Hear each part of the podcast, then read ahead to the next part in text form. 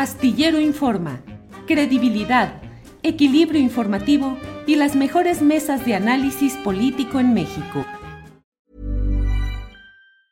Many of us have those stubborn pounds that seem impossible to lose, no matter how good we eat or how hard we work out. My solution is PlushCare. PlushCare is a leading telehealth provider with doctors who are there for you day and night to partner with you in your weight loss journey. They can prescribe FDA-approved weight loss medications like Wagovi and Zepbound for those who qualify. Plus, they accept most insurance plans. To get started, visit plushcare.com slash weight loss. That's plushcare.com slash weight loss. Hey, it's Ryan Reynolds, and I'm here with Keith, co-star of my upcoming film, If, only in theaters May 17th. Do you want to tell people the big news? All right, I'll do it. Sign up now and you'll get unlimited for $15 a month in six months of Paramount Plus Essential Plan on us. Mintmobile.com slash switch. Upfront payment of $45 equivalent to $15 per month. Unlimited over 40 gigabytes per month. Face lower speeds. Videos at 480p. Active Mint customers by 531.24 get six months of Paramount Plus Essential Plan. Auto renews after six months. Offer ends May 31st, 2024. Separate Paramount Plus registration required. Terms and conditions apply if rated PG.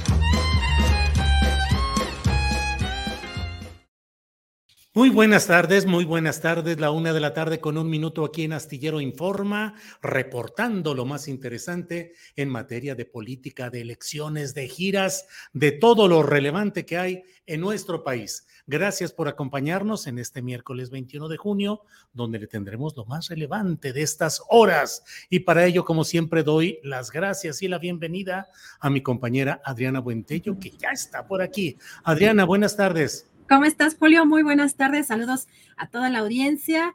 En este miércoles con mucho calor también, mucha temperatura política.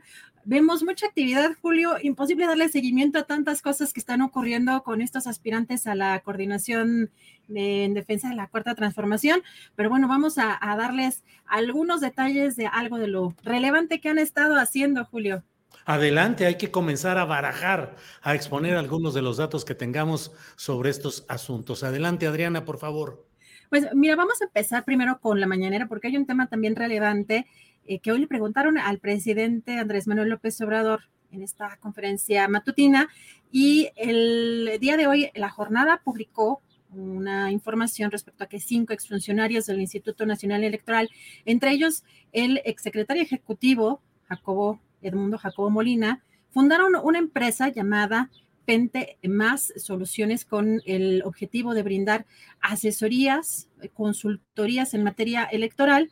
Eh, de acuerdo con esta publicación de la jornada, señala que los impulsores de esta firma tuvieron los puestos de más alto nivel durante la gestión del, eh, en el órgano electoral de Lorenzo Córdoba y fueron partícipes en la impugnación de la reciente reforma electoral, eh, conocida como el Plan B. Y sobre este tema, Julio, le preguntaron al presidente López Obrador en la mañanera. Vamos a escuchar qué fue lo que dijo.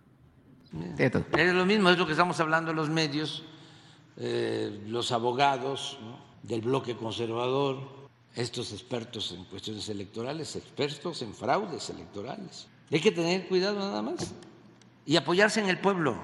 Solo el pueblo puede salvar al pueblo y no andar titubeando. Hay que anclarse en los ideales, en los principios. La política sí, en efecto, es el equilibrio entre principios y eficacia, pero cuando hay que optar entre eficacia y principios, no hay que pensarlo, son los principios. Eso es lo mismo de la disyuntiva entre derecho y justicia, es justicia, ese es el fin último. Lo otro es el medio, pero lo que hay que buscar es la justicia y lo que hay que buscar es mantener principios.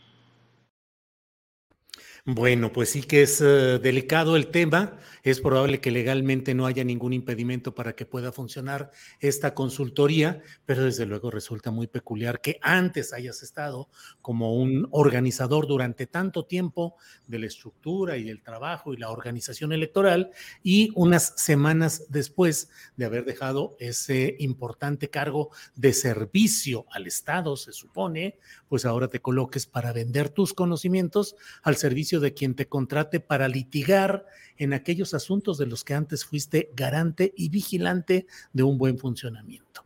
Eh, entonces, bueno, pues son algunos de los datos de estos días, Adriana. Por eso también el presidente López Obrador ha insistido en varias ocasiones en esto llamado puerta giratoria y cómo, pues estando en el gobierno, en un momento se pasan a empresas pues eh, con información privilegiada. En el caso también, por ejemplo, de Coca-Cola, que aquí lo hemos, eh, lo hemos expuesto con eh, Pop Lab, particularmente con una de las reporteras. Y bueno, vamos a comentar también algo interesante porque hoy el presidente menciona un episodio muy concreto de todo, pues llegamos a esta trama electoral y sobre todo a raíz de los fraudes que él ha señalado que ha he sufrido. Vamos a escuchar este episodio donde está involucrado Hildebrando. ¿Saben qué hizo Hildebrando Zavala? Este, como en un debate lo denuncié de que recibía negocios, digo, contratos eh, del gobierno, me demandó y como tenía todas las pruebas, de repente retiró la demanda. ¿Ustedes creen que salió la nota en donde retiró la demanda? Nadie lo supo. Y menos se supo. A ver, ¿quién dijo? A ver, el reforma. El proceso. ¿Quién dijo que una vez que se impone a Calderón mediante el fraude y Brando le vende las acciones de su empresa a Carlos Slim? Bueno, para que veas todos los merequetengues y todos los enredos relacionados con este tema, el cual, desde luego, eh, en la columna astillero hemos dado cuenta siempre de todo este tipo de detalles, de Hildebrando, de Luis Carlos Ufraude, que era el presidente del entonces Instituto, decían, del fraude electoral, el llamado IFE en aquellos momentos. Y bueno, son historias las de Hildebrando y las del gran fraude de 2006. No es quedarse estancado en el pasado, es recordar el gran daño que le hicieron todos estos pilluelos o pillos. Eh, de apellidos eh, Calderón, Zavala, que hicieron el gran fraude electoral e impidieron durante un tiempo el desarrollo político y electoral y cívico de nuestro país, Adriana. Pues eh, siempre es interesante escuchar cómo recuerda algunos episodios que precisamente forman parte de esta historia tan compleja y pues vamos a estar muy atentos, por supuesto, a todo lo que esté sucediendo eh, respecto a estos temas electorales, pero también en un ratito más vamos a ir con las corcholatas, Julio. Mientras tanto, ya tenemos por acá la primera entrevista. Regreso en un rato más. Muy bien, Adriana, gracias y regresamos en un ratito. Es la una de la tarde con ocho minutos. Hay muchas cosas interesantes, usted lo sabe, en el radar y en el ámbito político y electoral. El próximo primero de julio se cumplen cinco años, cinco años ya del triunfo electoral de la opción popular que desde 2006 estuvo presente y que sufrió el primer fraude electoral cometido por los Zavala Calderón como apellidos distintivos de todo aquello que sucedió. Y luego el otro fraude, que fue también el de Peña Nieto, hecho a billetazos con montones de dinero con el sindicato de gobernadores, apoyando la opción del copete político que trató de gobernar a nuestro país y que fue un banquete de corrupción. Cinco años ya de ese triunfo electoral, ¿qué ha cambiado? ¿Qué perspectivas hay? ¿Cómo va el cambio político, el cambio de régimen? ¿Qué mejor voz para analizar todos estos temas que la del doctor Lorenzo Meyer, a quien saludo con mucho gusto? Lorenzo, buenas tardes. Buenas tardes, Julio. Buenas y calurosísimas tardes. Oye, de veras, ¿por qué está tan complicado esto de, del calor nos está pegando y estamos empezando ya el verano y las cosas complicadas en ese terreno, Lorenzo? Sí, la naturaleza quizá nos está cobrando a nosotros lo que hicieron generaciones anteriores y la nuestra eh, en esto del calentamiento global. ¿Te acuerdas que Trump, eh, el expresidente de Estados Unidos, cuando estaba en campaña y cuando ya estaba en la presidencia, negaba la existencia del calentamiento global.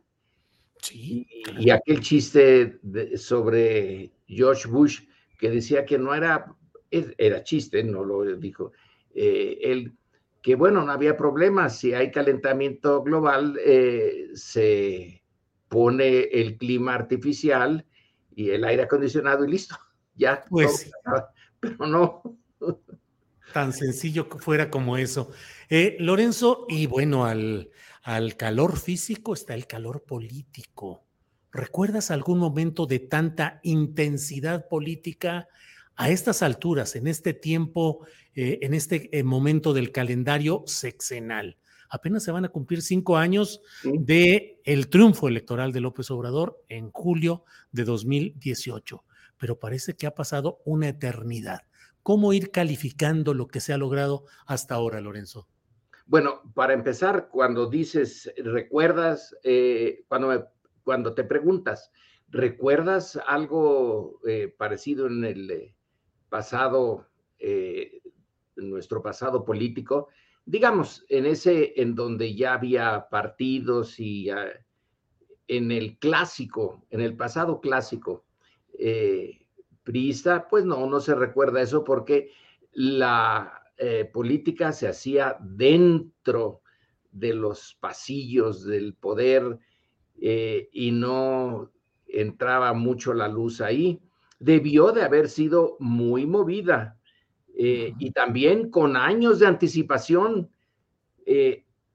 sospecho que en algunos casos, en el momento mismo en que en ese periodo clásico de presidencialismo eh, todopoderoso, se tomaban las decisiones de quién debía de estar en el gabinete, ya los secretarios más importantes empezaban a moverse en función del fin del sexenio, aunque era el principio del sexenio. Luego ya de la segunda mitad, puff, estaban moviditos, moviditos, pero el eh, ciudadano normal, común y corriente, no se percataba, no, salía ruido, ni nombres, ni nada. La eh, situación ahora es, en cierto sentido, yo diría que en un sentido muy positivo, es diferente. Ahora sí se oyen los golpes y los cubetazos, etcétera, y los vemos todos. Y de eso se trata. Quizá en una, eh, en otra etapa y con un sistema político más asentado, cuando ya eche raíces el, eh, lo que va sustituyendo al autoritarismo priista, sean menos los, eh, los forcejeos, pero es bueno que, nos, que nosotros los veamos a, ellos, a las eh, élites políticas, em, en discusión, en conflicto, en, em, en movimientos políticos. Así nos damos cuenta de, quiénes son, de cómo actúan.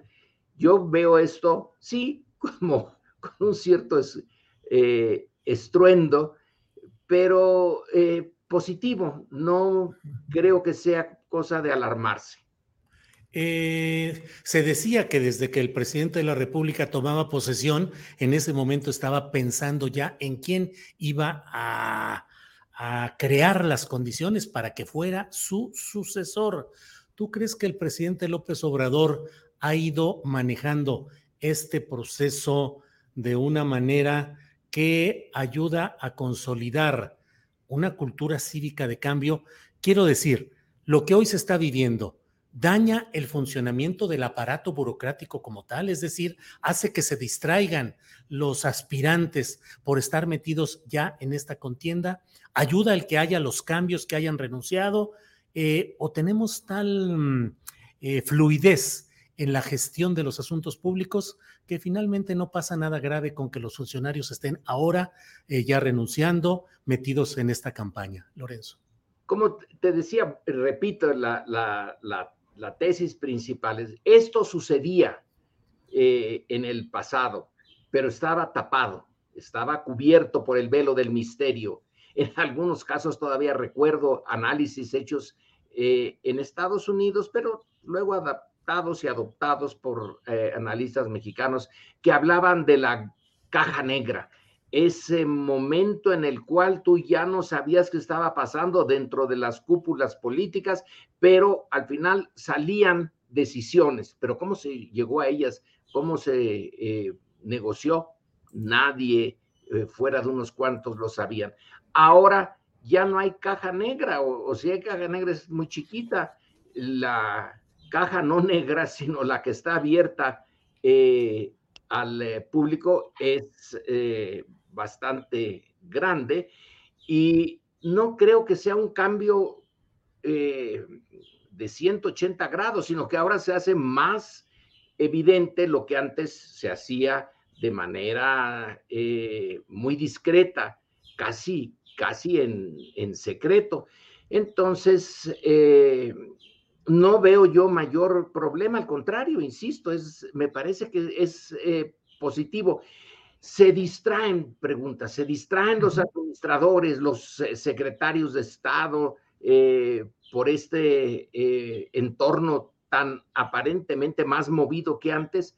Siempre estaban los que querían entrarle a la sucesión o los que de manera secundaria se fijaban en alguno de los secretarios y aún ellos siendo secretarios se acercaban al otro en función de lo que vendría en el futuro, eso siempre se, hizo.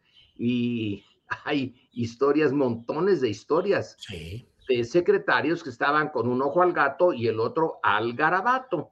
Eh, ahora, ahora es más obvio eh, a, dónde tienen puestos sus, sus ojos algunos de los miembros del gabinete, pero no, no creo que, que en esencia eh, haya algo eh, negativo en esto. Yo lo veo positivo, Julio. Sí, Lorenzo, y a lo que estás viendo hasta este momento, que ya hay buenos indicios, aunque falta un largo tramo por recorrer, ¿ves indicios de que pueda haber división y de que este experimento o este proyecto de sucesión pueda implicar rupturas que terminen dañando al proyecto 4T? Puede ser, sí. Eh, en esto, eh, en, este clima político, las rupturas, eh, las rupturas se dan, ocurren con en los momentos críticos. Es mucho lo que está en juego en la disputa política. Pero también tiene su chiste. Es, ahí sí que la política es un arte. Lo que el presidente ha hecho es abrir un abanico. Y esta vez abierto se ven los, las alas de ese abanico son varias. Cómo se vaya a mover, cómo vayan a aguantar el viento de estas partes del abanico, es una prueba, es una prueba, eh, una prueba objetiva de que pueden o no pueden con el paquete, cosa que antes no ocurría. Ahorita estamos viendo ya, eh, uso el término eh, quizá demasiado laxo, pero estamos viendo algo muy de darwiniano. Se pone a miembros de la misma especie a competir y a ver quién eh, logra eh, sobrevivir y sobresalir. La idea es que justamente ese eh, personaje en el proceso, en el proceso en que están metidos, muestre capacidad por un lado, y eh, compromiso con el, em, con el proyecto. Claro, los proyectos antes de la elección y después de la elección eh, pueden parecerse a los planes de guerra de los estados mayores de las grandes potencias, en donde ya es muy común que se diga, aquí está el plan, vamos a hacer tal cosa. Y en el momento en que empieza el primer disparo, dicen, se viene abajo todo el plan y hay que actuar eh, como Dios les da a entender. Pero el, eh, en principio, lo que hizo Andrés Manuel, que es una novedad, es obligarles a los, eh, al puñado, al puñado de líderes políticos eh, a mostrar más abiertamente sus cartas y su carácter, a ver cómo se mueven en este mar proceloso y a ver si aguantan el, eh, el ajetreo, el fuego amigo y el fuego enemigo. Ha tratado de señalar mm, el fuego amigo, por favor, háganlo eh, menos seguido, menos duro. Ya nos lo dijo que en la celebración que se va a hacer el fin de semana, que no haya eh, porras ni choques entre los que vayan al Zócalo en favor de uno o de otro de los eh, eh, personajes centrales. Sí. Va a haber divisiones, claro que las va a haber, pero la cosa, em, a ver si sale, tú lo pones con un signo de interrogación y yo agarro tu interrogación y la hago mía también. No sé cómo vaya a salir, pero no es eh, absurdo eh, que se expongan y luego dijo, y lo aceptaron, al menos no lo han rechazado, quien tenga la eh, mayoría de los apoyos y el aprecio eh, del ciudadano común y corriente en una encuesta que va a ser eh, representativa del el conjunto de la ciudadanía, no nada más de los eh, que apoyan a Morena o a la coalición, sino de todos los ciudadanos. quien saque el segundo lugar y el tercer lugar no es el todo o nada que eso es muy eh, interesante, sino que van a tener la posibilidad de por lo menos dos, eh, este, eh, sí, dos cargos legislativos o en el gabinete. Estratégicas. Sí. Ahora, eso no es amarrar al que llegue, no es quitarle poder político y no es dejarlo en el que va saliendo. Sí, eh, en parte, bueno, pues si no hay nada de gratis, nada, no hay nada perfecto en esto, pero por otro lado, hace que sus adversarios, los que eh, tengan el segundo o tercer lugar, eh, no se vayan a la yugular, porque si tienen que estar en el Senado o en la Cámara de Diputados, más les conviene mantener una relación civilizada con quien eh, finalmente resulte eh, que está en el a cargo eh, del, de la máquina política. Entonces, tiene sus pros y sus contras, pero sí amarra y el, el que llegue al primer lugar va a decir, bueno, antes yo podía elegir al que quisiera, ahora no, pero eh, la contraparte es que no lo tendrá como adversario a muerte, sino que son quizá con, eh, con refunfuñando y, no muy a gusto, pero son parte de un equipo. De eso se trata, crear un equipo. Claro, Lorenzo, en esto quiero ser muy preciso. Un proyecto como este, este diseño, implica una conservación importante del poder transeccional en manos del actual presidente de la República? Eh, eso se especuló desde hace muchos años, bueno, no muchos, desde hace años. El eh, presidente actual nos ha dicho, y en general no miente, o eh, hay alguna gran mentira que tú, o serie de mentiras que tú tengas en mente, él dice, no, yo me voy. Y yo creo que recuerda bien que Andrés Manuel es un eh, lector asiduo de la historia política de México. Muy asiduo. Siempre anda eh, este, eh, recordando momentos históricos como punto de referencia del presente o de las posibilidades futuras. Y él ha insistido una y otra vez, no, yo me retiro. El no retirarse y intentar eh, seguir manejando los hilos del proceso político, bueno, ¿quién no recuerda a Plutarco Elías Calles? Eh, le salió el tiro por la culata. Un eh, tiempo después, pero pudo mantener control y poder presidencial durante un buen lapso. Sí, y luego, ¿qué le pasó? Lo echaron fuera del país.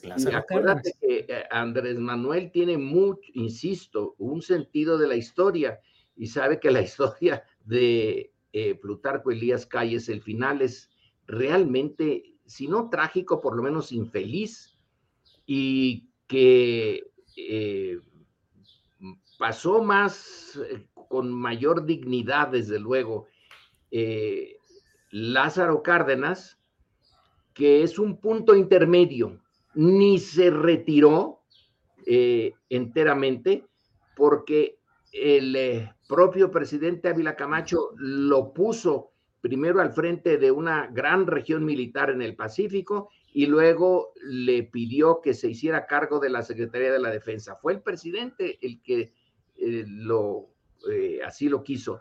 Pero cuando llega Miguel Alemán, lo que hace es marginar a Cárdenas lo más que puede y bueno, se queda con eh, las, eh, las obras que él quería hacer eh, en Michoacán, lo de em, la explotación del mineral de hierro y lo de las truchas, etcétera.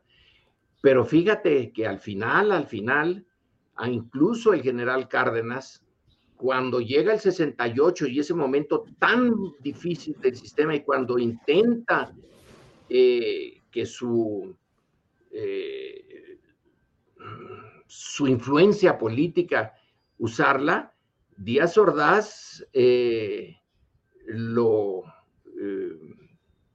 no le hace ningún caso y ahí tenemos al general Cárdenas tratando de salvar eh, o de mantener y salvar su proyecto en Michoacán y una tensión eh, con un Díaz Ordaz que no hace eh, mayor caso.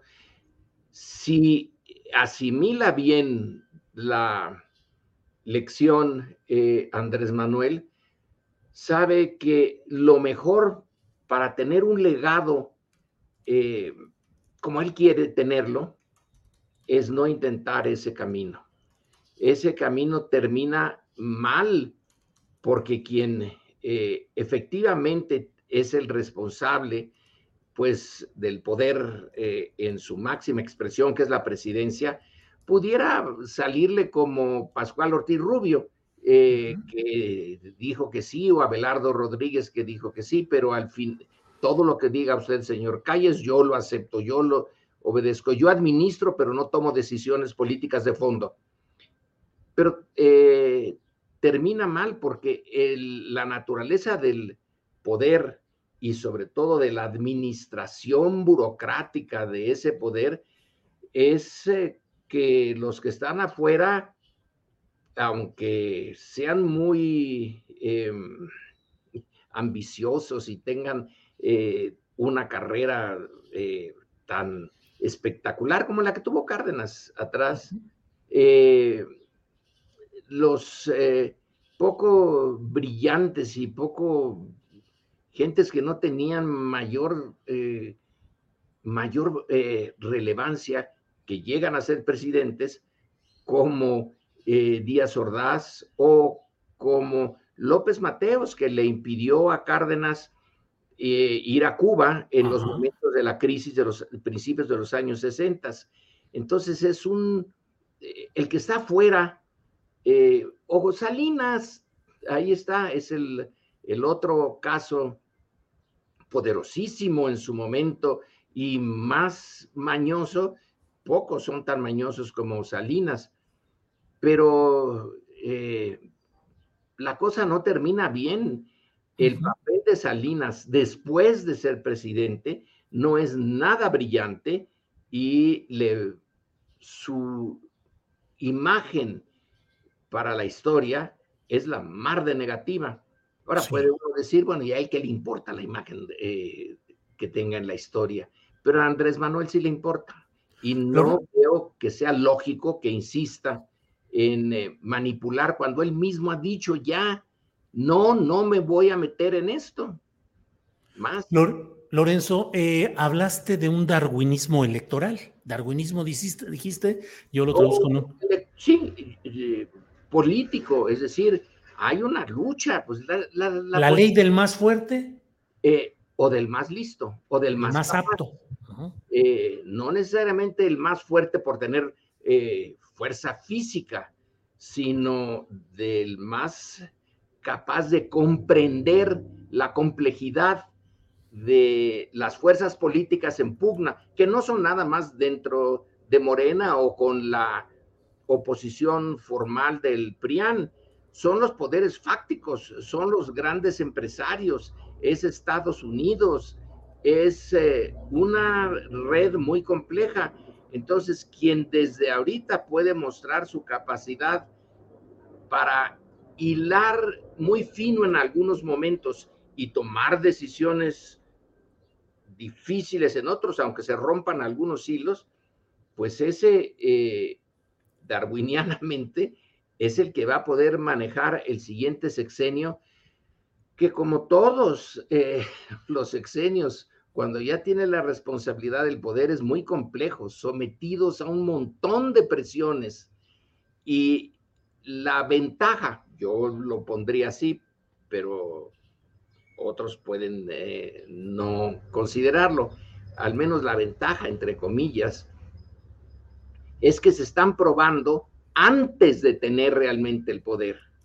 Ya tienen que sacar a la luz la parte de astucia, de eh, capacidad de negociación, de eh, manejar eh, los, las fuerzas en pugna y las fuerzas que están contra ellos y hacerlo de tal manera que no creen más problemas de los que ya existen y que pueden resolverlos. A lo mejor muchos problemas, Julio, en política no se resuelven nunca, pero se administran. Ahora, Lorenzo, eh, estamos eh, hablando de todo este proceso interno de Morena que puede, porque hay mucha especulación al respecto, implicar que alguno de los participantes, y no voy a decir que lleva iniciales Ebrard, pero que alguno de esos participantes podría escindirse y podría optar por ser un candidato opositor. Te pregunto, Lorenzo, ¿la historia del presidencialismo mexicano han triunfado o han tenido posibilidades de triunfo real, práctico? Las decisiones dentro del propio partido que tiene el poder respecto a su sucesión? Bueno, eh, eh, quieres, eh, todavía no había ese partido, pero podemos empezar desde el principio. Carranza llega al poder y se enfrenta con quien fue su general más importante, el que en las batallas del Bajío le dio la, el triunfo al eliminar a, a Villa, que es Obregón.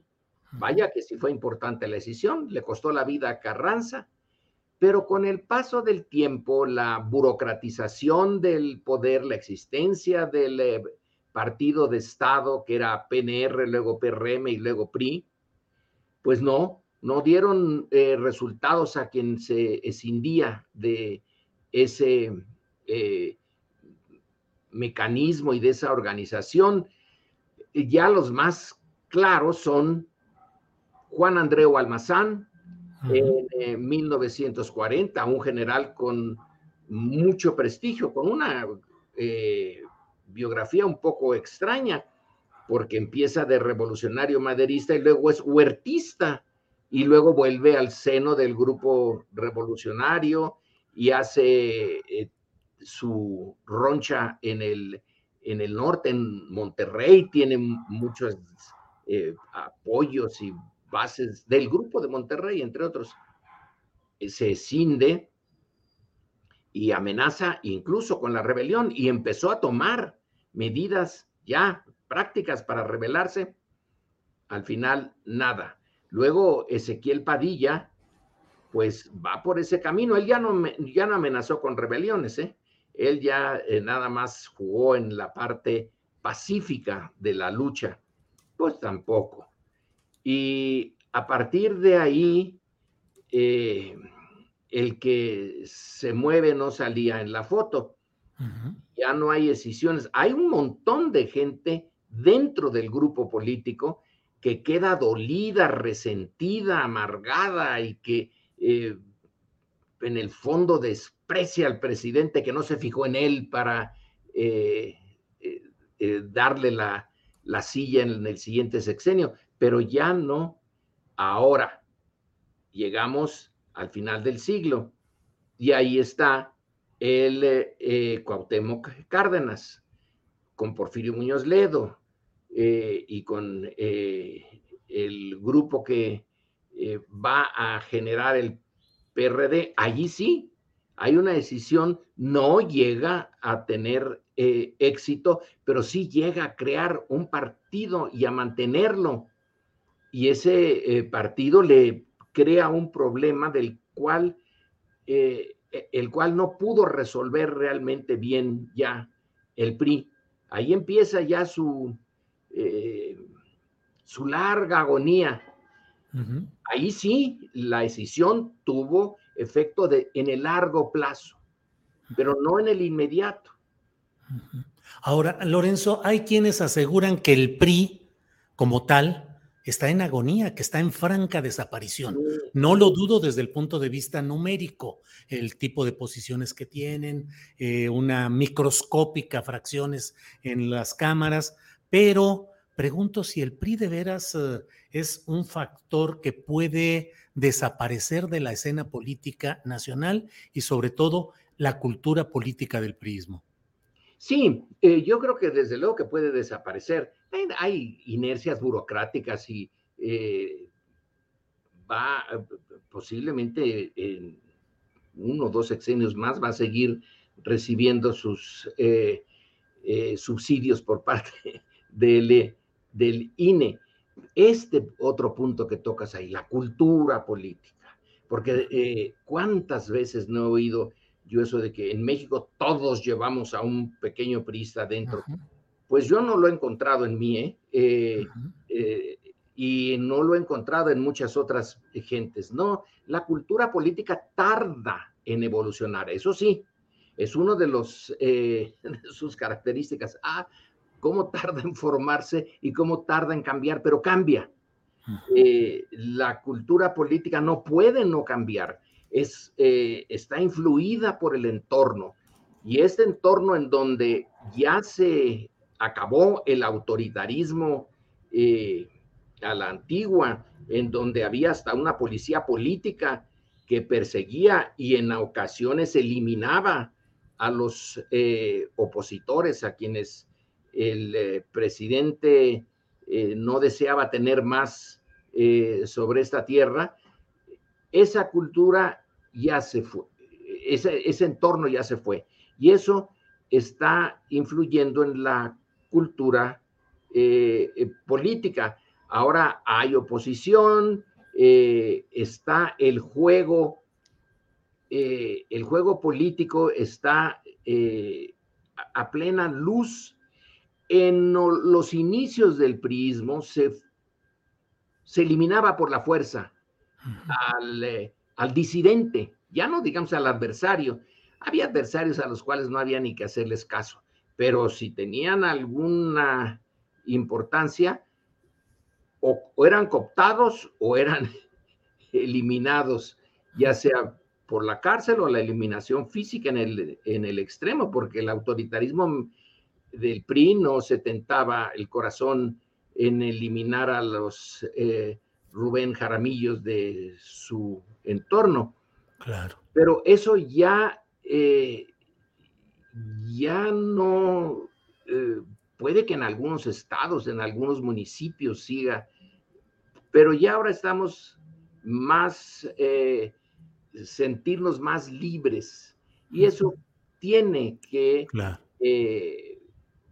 influir en la cultura política. Quizá algunos, muchos, a lo mejor, eso lo vamos a ver, se desinteresan de la política. Eh, pero eh, el priismo no es, no es eterno. Claro, por ejemplo, en el caso, y este, con este ejemplo ya me, dejo el tema, eh, el nacionalsocialismo, por ejemplo, que logra o el estalinismo, que logran eh, penetrar el espíritu germano o ruso. Bueno, eh, todavía hoy tenemos eh, rasgos de brotes, ¿no? De nacionalsocialismo. pero sí, no se pueden desaparecer del todo. Claro. Pero no están en la sociedad, en toda la sociedad. Claro. Sí, Lorenzo, dime por favor qué piensas para ir cerrando este tema si quieres, si así lo deseas, pero qué piensas de esa opinión que en algunos ámbitos se dice de que en realidad el PRI, su cultura política e incluso personajes relevantes simplemente se están transfiriendo a Morena, que Morena es el nuevo PRI. Eh, sí, claro que la he oído y este y quienes la emiten parece tener una gran lógica. Fíjense qué montón de peristas estaban antes aquí, se fueron allá. Bueno, el eh, oportunismo eh, político eh, está en todas partes, pero el PRI no puede renacer en otro partido porque las circunstancias en que nació fueron únicas, irrepetibles, ni lejanamente ahora. El PRI nació de un choque violento, armado, que costó un montón de vidas. Probablemente no el millón que dicen, eh, pero sí costó muchas vidas. Y el eh, irlo eh, formando, la rebelión cristera, etcétera, ese tipo de entorno del cual nació es irrepetible el eh, Morena nace ahora exactamente de lo contrario, nace de la oposición, una oposición a la cual se le eh, eh, juegan con, se juega con ella con los dados cargados, se hacen fraudes. el PRD en su inicio sufrió pues la muerte de una parte importante de sus miembros desde el día vísperas de la elección, cuando asesinan a dos de los colaboradores de, de Cuauhtémoc Cárdenas. Obando y Gil. Obando y Gil. Eh, el, eh, eh, el PRD entonces, Morena después, son producto de una larga marcha, para usar un término que en otros momentos fue maoísta. Una larga marcha eh, pacífica, eh, muy clara, muy abierta, muy a la luz del día. Eh, es otra, es otro proceso del cual nació y nació, y yo recuerdo a un, creo que es, a lo mejor lo cito mal, pero creo que es Maurice Duverger cuando en su estudio sobre los partidos políticos dice todo partido político tiene un sello indeleble hasta que desaparece, que es el sello de su nacimiento. Y Morena nació de una manera muy distinta al PRI. Ahora, eh, Lorenzo, uno de los distintivos, no de su origen, pero sí de su desarrollo y su parte final, es la identificación PRI-gobierno. ¿Tú ves que hoy haya un partido que es Morena-gobierno? Bueno, todo partido en el poder eh, tiene que identificarse con el eh, gobierno. Lo que eh, a mí me me, llama la atención y me interesa y, y me parece que es una buena manera de entender lo que está pasando, es que Morena logró el control de una parte del gobierno, no de todo el aparato gubernamental. Eh, y el Poder Judicial es un ejemplo, porque son parte del gobierno, los, eh, claro. Eh, ese poder, pero que no está controlado por Morena ni de chiste.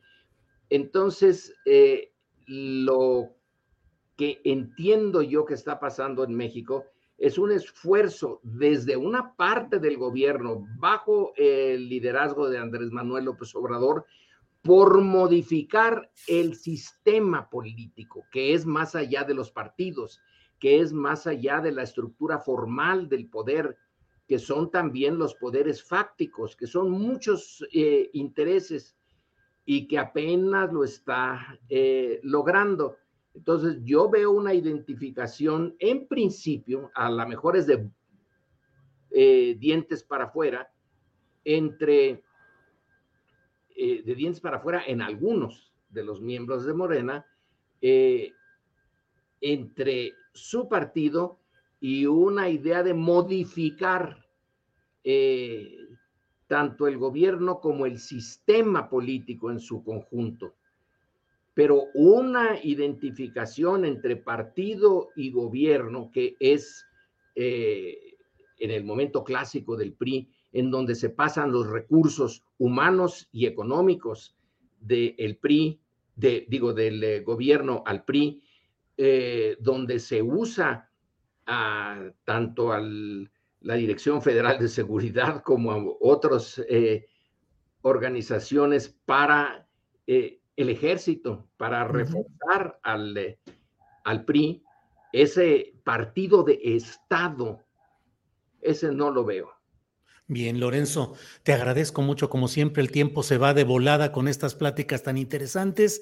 Aprovecho los últimos minutitos para pedirte tu opinión. ¿Crees que el mayor riesgo hoy para el proceso de cambio que encabeza el presidente López Obrador, hoy lo es el Poder Judicial? Sí, eh, eh, porque eh, tiene de su lado el manejo de esa cosa exótica, esotérica, que son las estructuras legales, pero está, está inmerso en la herencia que recibió y que ahora se ha convertido como en el, en el eh, bastión más importante de la derecha y de quienes se oponen al eh, cambio. Eh, hay un ruido atrás, ¿verdad? Lo siento, pero... Sí, no, no, no, te preocupes. Viene de la calle y ahí no puedo... ahí no podemos hacer nada. Ahí no podemos hacer nada. Entonces sí lo veo como uno de los problemas inmediatos, pero no, el problema mediato, el problema grande, yo veo dos, Julio, que podemos discutirlos en otra ocasión. Son los llamados poderes fácticos, los intereses creados y el hecho de que ni Morena ni ningún partido ahora tiene una idea clara de el futuro, de qué es lo que es factible hacer en el futuro. En el pasado, tanto la derecha identificada con Estados Unidos tenía una idea que Francis Fukuyama es el que la presenta de manera más clara en su eh, tesis del fin de la historia, de que de aquí en adelante ya ganó el liberalismo, eh, y el liberalismo económico y el mundo no tiene más camino que ese.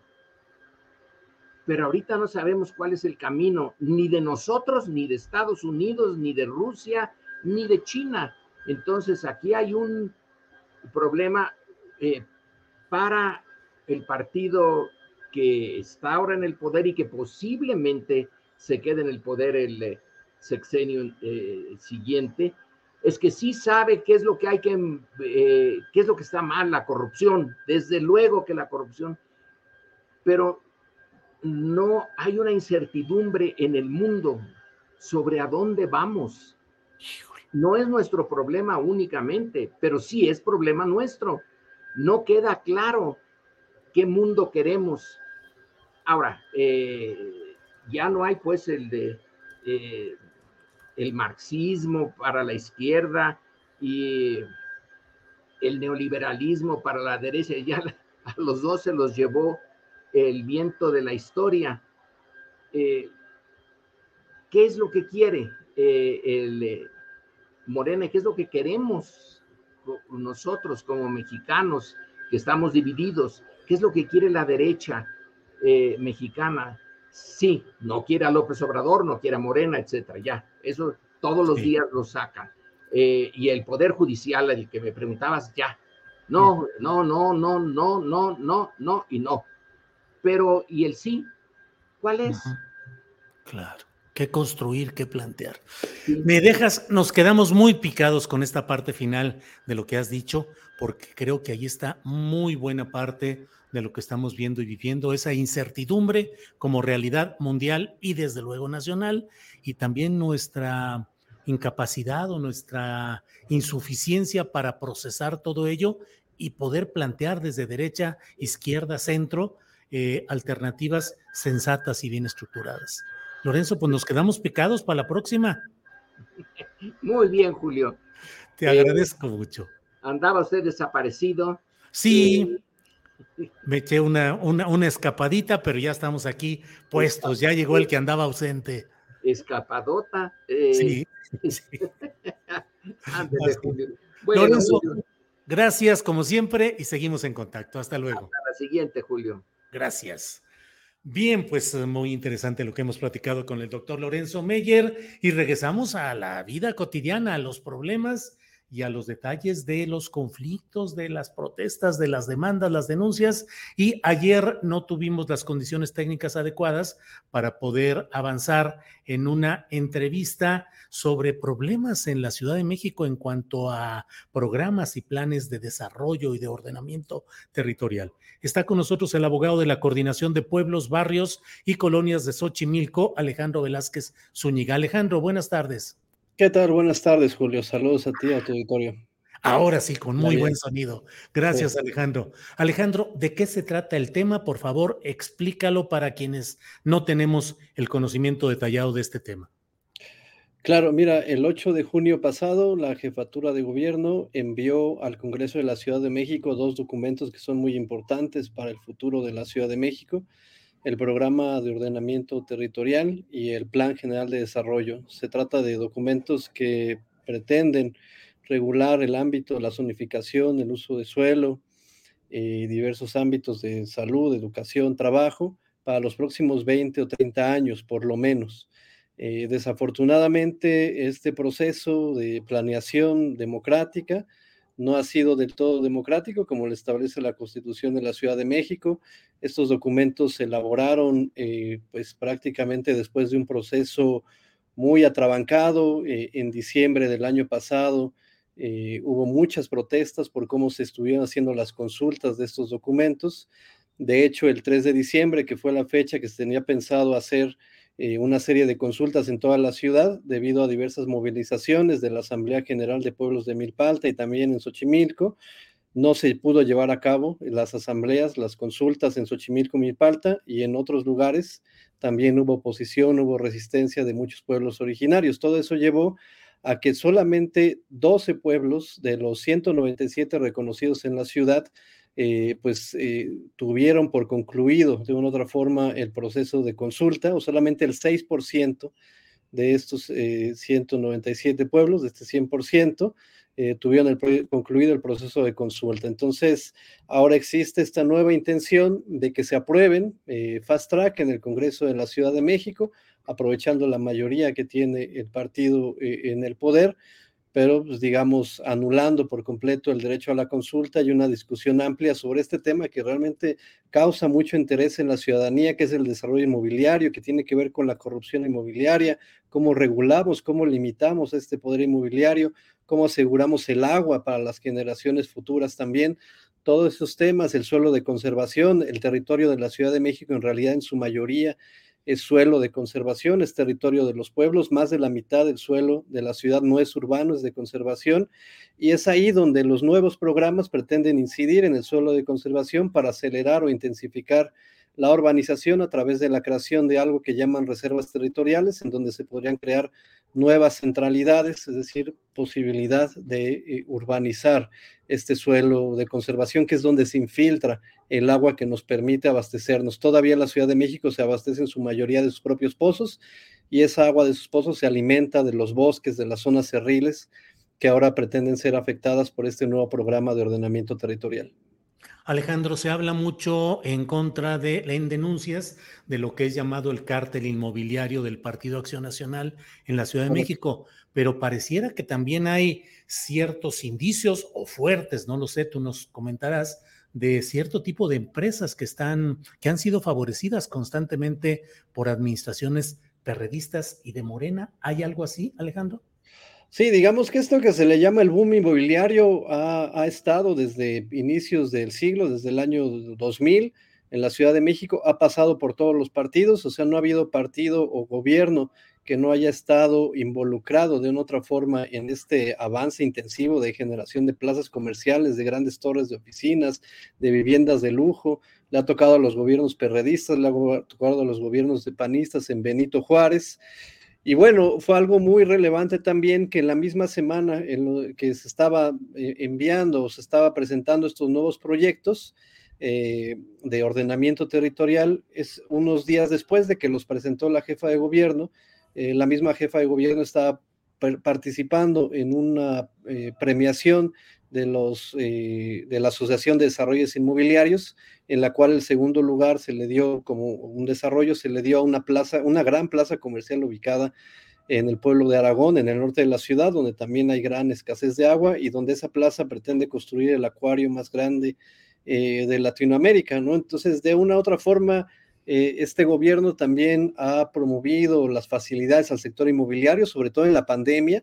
Se emitieron una serie de acuerdos de facilidades para que el sector inmobiliario pudiera construir, eh, eliminando muchos permisos y que únicamente hasta el final pudiera subsanar esas eh, omisiones de, materia ambiental, de materia este, de dictaminalidad de servicios hidráulicos. Eso también lo hizo este gobierno actual. En materia ambiental emitió otro acuerdo por el cual eh, algunas obras quedaban públicas, también quedaban por fuera del proceso de consulta ambiental establecido en la ley ambiental. Eh, el pueblo de Joco en Benito Juárez también, tanto por la misma alcaldía del PAN como por el gobierno de la Ciudad de México a través de la Secretaría de Pueblos. La Secretaría de Pueblos Local ha reconocido su carácter de pueblo y entonces que no puede ser consultado respecto a Mítica y otros proyectos inmobiliarios. Entonces, digamos que ahí está ese poder inmobiliario que de una otra forma mueve y, decide el futuro y presente de la ciudad por encima de cualquier gobierno. Eh, ¿Están identificados algunos grupos de constructores o de inmobiliarias que son favorecidos incluso en esta administración, Alejandro? Hay, hay unos grupos que han, digamos, eh, han participado cercanamente a esta administración. Se llama, hay uno que se llama Grupo Calus, que es eh, que, que, Claudia Sheinbaum ha participado con ellos muy cercanamente en varios foros. De hecho, acudió este, Claudia eh, a inicios de su administración a la inauguración de un museo de la Fundación Calus eh, la Fundación Calus participa en otro espacio, otro conglomerado de empresas, pero que se esconde bajo una fachada de asociación civil que se llama Agua Capital. y que Agua Capital, como esta fachada de ONG, realmente está ahí atrás FEMSA, este, bancos y demás, y ellos emiten recomendaciones, políticas públicas, incluso a la UNAM, al gobierno de la Ciudad de México.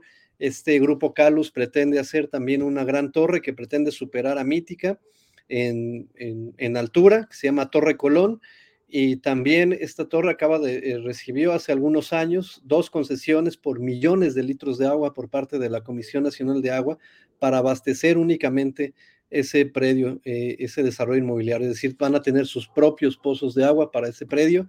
Y, bueno, es, es, eh, yo diría que es uno de los grupos que se ha mostrado públicamente más cercanos al gobierno de la ciudad actualmente. He escuchado de otro grupo, Danos. También Danos, bueno, de hecho ellos fueron los que recibieron este premio, este, eh, esta plaza que se está haciendo ahí, donde, que Claudia Sheinbaum entregó este premio a esta plaza en el norte de la ciudad, es, es un proyecto de, Grupo Danos. Alejandro, ¿qué queda? ¿Qué van a hacer? Eh, ¿Qué dice el nuevo jefe de gobierno, Martí Batres? En fin, ¿cuál es el camino que tienen ustedes por delante? Pues mira, eh, nosotros hicimos una movilización, una marcha este, la semana pasada en el Congreso de la Ciudad de México solicitando pues que se cumpla el acuerdo que había pues propuesto la jefatura de gobierno, que era reponer el proceso de consulta del programa de ordenamiento territorial. Eh, al final se echó para atrás en eso y, con motivo de esa movilización teníamos una reunión con Martí Batres que nos los habían asegurado para el día de hoy a las 5 de la tarde, pero nos las canceló el día de ayer. Ya no tendremos esa reunión. Nos dijeron que como había habido cambios este, en el gobierno, hasta nuevo aviso, este, no tenemos fecha indefinida. Entonces nosotros vamos a seguir este, pues, protestando, eh, informando a la gente sobre los puntos finos de este proyecto de programa de ordenamiento territorial, de cómo afecta el suelo de conservación, de por qué es un problema que deja a las alcaldías eh, toda la zonificación de, todos los usos de suelo. Eh, y pues eso es lo que vamos a estar siguiendo y en caso de que se apruebe, pues, pues igual tendremos que acudir a algunas instancias judiciales en su caso. Bien, Alejandro Velázquez. Bueno, pues estaremos atentos. Por favor, lo que haya sobre este tema, aquí podremos irlo platicando un poco más adelante. Esperemos que Martí Batres, ahora que ya está como jefe de gobierno, pues acomode su agenda y escuche y atienda este tema que es muy relevante. Alejandro Velázquez, a reserva de lo que desees agregar, yo te agradezco eh, esta información de hoy. Sería todo. Muchísimas gracias. Saludos a tu auditorio. Gracias por la invitación. Alejandro, muchas gracias. Seguimos en contacto. Hasta luego. Hasta luego. Bien, pues son las dos de la tarde con un minuto, dos de la tarde con un minuto y déjeme mandar a un pequeñito, un pequeñito anuncio promocional y regresamos en segundos.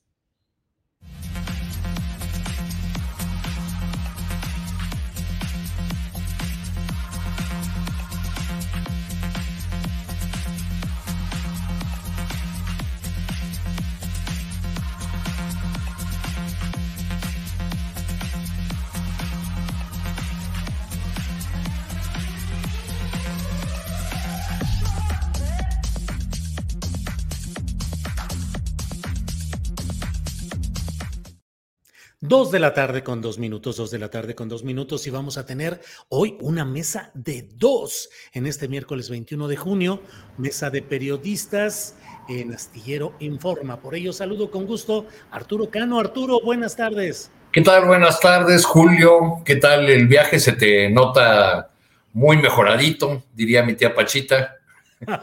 lo cual, lo cual da, da mucho gusto. ¿Qué tal, Alberto? ¿Cómo te va? Arturo, muchas gracias. Bien todo, afortunadamente. Y bueno, pues después de vacaciones, de un descansito, sí regresa uno todavía eh, floreciente, pero luego se va, se va marchitando todo conforme pasa el tiempo. Ahí vamos, Arturo. Alberto Nájar, buenas tardes. Hola Julio, ¿qué tal? Buenas tardes, Arturo, Adriana, todos los que nos escuchan. ¿Cómo están? Buenas tardes. Bien, bien, bien todo, Alberto. Hoy no puede estar con nosotros Juan Becerra Costa porque en cumplimiento de sus obligaciones periodísticas resultó algo de última hora. Nos avisó y ofrece disculpas, pero tuvo que, no, no, no puede estar hoy con nosotros. Pero vamos a aprovechar el tiempo precisamente en esta mesa de dos, de tres, yo que nada más voy dando la palabra.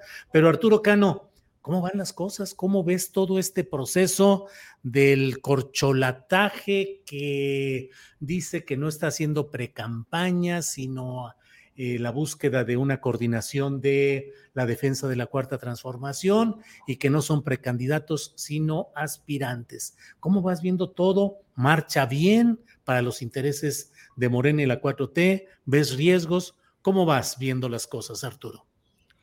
Pues, pues yo creo que estamos viendo en primer lugar, Julio, la, la continuidad de, de, lo que, una suerte de continuum de lo que las corcholatas ya estaban haciendo. Es decir, eh, desde hace muchos meses, Este, recordemos que este, este proceso se inició tan temprano como en 2021, después de que el presidente habló de, que en su movimiento sobraban cuadros, sobraban personas para, eh, eh, para sustituirlo, para, para, tener un buen candidato o candidata en 2024, pues comenzaron a, moverse desde entonces los, los más nombrados, las más nombradas, a... Eh, hacer giras los, los fines de semana, a crear estructuras en, en, todos los estados de la República, a moverse en los medios de comunicación, a, lanzar campañas este, publicitarias este, con, eh, con estos disfraces a los que obliga la, la, legislación electoral. Entonces, digamos que lo que vemos ahora pues es la formalización de un proceso que ya, que ya venía ahora ya liberados todos los, aspirantes de, sus cargos porque tuvieron que, renunciar a los, a los mismos y pues ahí se van posicionando, estamos viendo de, de, todo ahí desde eh, propuestas eh, absurdas o, que suenan poco razonables como la lanzada por Marcelo Ebrard de crear una secretaría del, del bienestar y ofrecérsela. De la cuarta transformación. La cuarta transformación y ofrecérsela a uno de los hijos del presidente López Obrador, el rechazo de este. Yo esperaba que esta, esta fórmula de continuidad con sello propio eh, que lanzó Claudia Sheinbaum la lanzara Marcelo. pues sí. De pues verdad, ¿no? Este, claro, le correspondía más. Sí, pero, pero en realidad, pues Marcelo más bien como que ha salido a dar este, tumbos, a, ir de un, lado, a otro en la mesa de billar, con, eh, ya había presentado algunas de sus propuestas con el libro que sacó eh, algunos, hace algunos meses, y ahora pues ha, comenzado a hacer... Claro. Eh, o acelerar sus TikToks graciosos, sus apariciones simpáticas en las, en las redes sociales la batalla está entre estos dos personajes, entre Claudia Sheinbaum y Marcelo Ebrard. Eh, eh, Ricardo Monreal solamente apela a una especie de chantaje religioso, diría yo. Sí. Eh, conocedor de que el presidente tiene sus, sus preferencias en, esa materia, pues Ricardo Monreal va a ver a la Virgencita de Guadalupe y después al Santo Niño de, de Atocha, sin muchas posibilidades de crecer para el resto de los personajes que están incluidos, este, eh, quiero decir, para Noroña y, Manuel Velázquez, Velasco, pues todo es ganancia, porque pues ellos venían de tan abajo que seguramente crecerán en, la, las encuestas que, hagan en estos días, pero, y, bueno, y ahí anda Adán Augusto presentándose en una suerte de, de guerra sucia que comenzó tan temprano, o de fuego amigo, si lo queremos llamar así, para no decirle guerra sucia, desde el lunes muy temprano, creo desde el domingo anterior, comenzaron a aparecer en la Ciudad de México y en los municipios conurbados unos cartelones con una cromática así intensa para llamar la atención roja, con la foto de tres personajes. En el centro, Dan Augusto, de un lado eh, Claudia Sheinbaum, del otro Marcelo Ebrard, y cada uno con su nombre y una leyenda de cómo eh, se les define. Eh, en el caso de Adán Augusto dice el más cercano a AMLO. En el caso de Marcelo Ebrard dice el más cercano a los empresarios.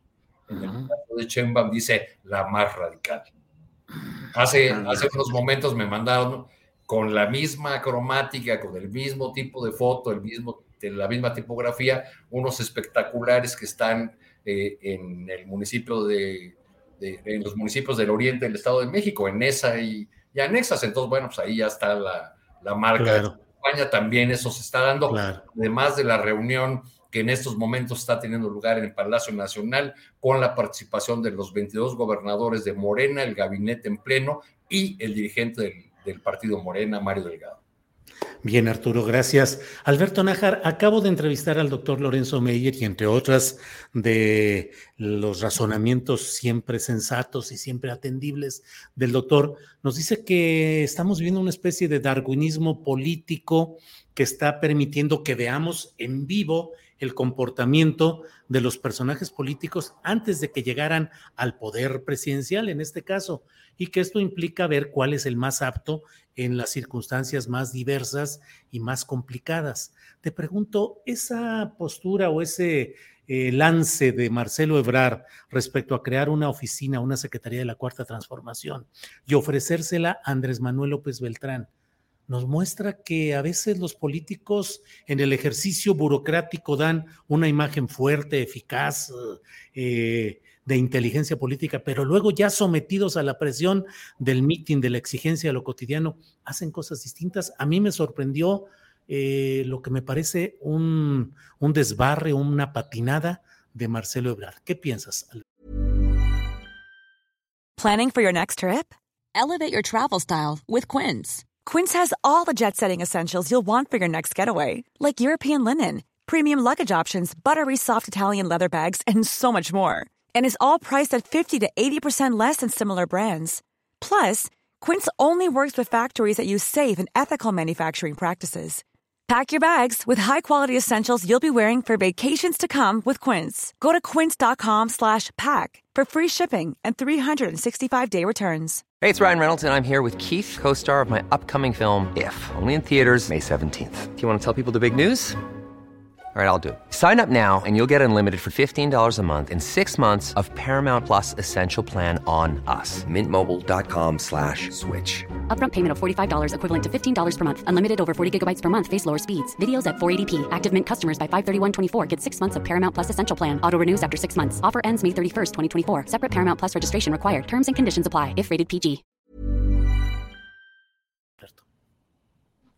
Mira, Julio, yo creo que esto es una, una estrategia Eh, lo veo más en ese sentido, como para tratar de, como lo hizo al momento de renunciar y obligar prácticamente a los demás a seguirle el paso. Yo creo que él quiere, eh, Marcelo quiere mantener justamente esa misma dinámica de pues, hacer propuestas de esta naturaleza con la idea de que los demás puedan también abrirse en ese, en ese sentido y, e ir, pues tratar de, marcar pues la, la pauta en la, en la carrera por la elección de la candidata o el candidato. Yo creo, yo creo que eh, me medía bastante bien la idea de que pues una secretaría de esa naturaleza difícilmente puede llegar a tener éxito si tomamos en cuenta que la línea del gobierno actual es pues la austeridad y entonces una secretaría más va en contrasentido del argumento, uno de los argumentos centrales pues de la de la, de la 4T del, movimiento, del gobierno en el cual formó parte hasta hace apenas una semana. Yo lo veo más como una estrategia eh, política, eh, así como también lo he visto en el mismo tenor eh, en, otras, en otros momentos, como fue desde el incorporarse cuando era todavía canciller a este mundo del, del TikTok, a ser más agresivo o más, digamos, participativo en redes sociodigitales, en fin, ese tipo de elementos que a mí me parece que son como las de un candidato que está totalmente metido en esa misma, en ese mismo tenor y que pues sabe bien que se puede arriesgar hasta, hasta cierto punto. Ahora, pues finalmente es un poco como complicado tratar de ubicar esta imagen de un personaje como es Marcelo Ebrard, y no solamente como, como canciller, sino en su faceta también como en otros puestos públicos, pues con una cierto, eh, cierta personalidad, una forma hasta de vestir, un cierto sello, y verlo de pronto con una camiseta, verlo en un bocho, verlo bailando, pues como que ese tipo de, situaciones sí como pueden parecer un poco forzadas por, plantearlo de, de, esa manera, pero pues al final del día es parte de la misma, de las mismas eh, reglas del, juego que están ahí jugando. Al final del día están consiguiendo tanto Marcelo Ebrard como el resto de los, de los aspirantes en la candidatura de Morena, pues consiguen justamente un objetivo que me parece a mí también importante y en el cual eh, poco se ha detenido la conversación eh, política, en, sobre todo en, muchos de los medios de comunicación en, el país, y es que, nos, que este conjunto, este ejercicio que se lleva a cabo en Morena, está marcando la pauta ya en la vida política del resto del país. Ya no se habla de otra cosa más que de los eh, presidenciables de, de, de, la 4T, y ya inclusive está también de una u otra forma obligando a que en la otra trinchera, en la oposición, va por México, como Vamos México, ¿cómo, cómo, se llama esa coalición de partidos políticos PRI, PAN, PRD, ya empezaron también los reclamos, ya empezaron a decirles, oigan, pues el, otro lado está bastante más avanzado y aquí están todavía como que pensando qué es lo que van a hacer y obligaría también de una u otra forma a crear una especie de, crisis dentro de esta coalición que les va a quitar tiempo para prepararse si es que deciden enfrentarla y este tiempo lo gana lo gana la coalición Juntos Haremos Historia. Entonces, pues me parece que todo forma parte de una estrategia muy, muy planteada, muy hasta cierto punto eh, meditada y que pues está cumpliendo ese objetivo, ¿no? Habla de mí, habla como sea, pero habla y obliga de una u otra forma a que los demás le sigan el paso. Y yo creo que en ese sentido, pues Marcelo Ebrard pues, está en esa misma dinámica. ¿Va a convencer o no va a convencer? No estoy muy seguro de que mueva demasiado ya las preferencias. Puede ser que en algunos sectores que están todavía tratando de ver por quién se mueven, eh, tenga algún éxito. ¿Qué tan grande es ese margen de conquista de, de apoyos o de votos? No lo tengo muy claro, pero la base dura, que es la que dicen las encuestas, pues está ahí y hasta ahorita, en esta semana, no veo que se haya movido demasiado, Julio. En esa, Alberto. En esa propuesta, permíteme, si, se vale, Julio, interrumpir. en, esa propuesta, Alberto, de, de, Marcelo Ebrard, de una secretaría de la 4T, tú miras un guiño a los sectores, digamos, llamados duros de Morena. O, digo, porque, porque si el canciller apostaba a acercarse a las clases medias desencantadas de, López Obrador, pues con una propuesta de continuidad de esta naturaleza, pues no lo, no lo consigue, logra el efecto contrario, ¿no? Pues sí, yo, yo creo que también es un gesto que también se vale. Yo no estoy muy seguro de si él mismo o sus asesores estén convencidos de la utilidad de hacer una propuesta de esta naturaleza que sí se ve muy, pues muy clara, muy abierta, muy, sí, así, o sea, muy, muy burda, si quieren utilizar este término, porque evidentemente que tiene la intención de quedar bien con esa, eh, con el presidente López Obrador y también con el sector duro muy cercano a, al presidente López Obrador. El tema allí es hasta dónde si finalmente hicieron un balance en ese equipo de el costo-beneficio, porque la imagen puede ser que fue una apuesta un poco complicada porque si la idea era convencer más eh, adeptos del lado de los duros, por decirlo de esa manera, no sé si la idea vaya a funcionar finalmente, por lo que hemos platicado. El tema es lo que puede perder, la imagen de quienes lo veían o lo ven a Marcelo Ebrard como una posibilidad diferente con la que se podría dialogar más cercano a ellos mismos, las clases medias, grupos empresariales, grupos inclusive de la, de la oposición y organizaciones civiles que no han encontrado mucha respuesta en el otro lado, pues. O sea, Marcelo Ebrard también tiene esa idea de que con él se puede negociar y se puede hablar. Y con una propuesta como esta, no sé dónde finalmente pueda perder también eh, presencia en ese grupo, ¿no? Al final del día, pensando ya a 2024, no necesariamente en, en este 2023. Yo supongo que habrán hecho su cálculo. pues sí. Mira, por aquí nos pone uno, un internauta, Rafael Gómez, dice, ebrarberismo, acto de hacer la barba ebrarberismo. Bueno, em, Arturo Cano, ¿cómo ves a Claudia Sheinbaum ahora sí en los baños masivos de pueblo? ¿Cómo ves su comportamiento gestual, su voz, que bueno, se le ha agotado en uno de los actos, tuvo problemas, pero ¿cómo la ves? Es un aprendizaje finalmente el ir entrando a la política real, a los grupos, a las masas. Eh, sientes que sigue manteniendo Claudia Sheinbaum la apariencia de ser la puntera, de ser la que va definitivamente a la alza, o crees que se está estancando y que la va alcanzando Marcelo Ebrard? Bueno, la diferencia nunca ha sido eh, muy grande en muchos de los estudios eh, o, de las encuestas, aunque ha, sido muy consistente. Eh, digamos, si la eh, si la elección o la encuesta de Morena se hiciera el día de hoy, pues seguramente Claudia sería la, la, que ganaría en ese, en ese ejercicio. Nos hace falta ver cómo va a ser la, la, encuesta, qué preguntas se van a hacer, qué garantía les van a dar a los, a los participantes. Eh, yo, yo creo que Claudia ha tenido un entrenamiento como, eh, como política, durante estos años en el ejercicio de la, primero de la alcaldía de Talpan y luego de la jefatura de gobierno, que, que la ha hecho más o menos este, eh, hábil para, para moverse en, los actos de masas. Este, hace unos meses, por ejemplo, la vi en un acto en la alcaldía de, de Azcapotzalco, donde eh, en cuanto comenzó a hablar la alcaldesa Margarita Saldaña, que es del PAN, eh, comenzaron las rechifras, los abucheos ahí, pues porque el grueso de los asistentes a ese acto de informe eran, eh, eran este, pues morenistas o simpatizantes de Morena.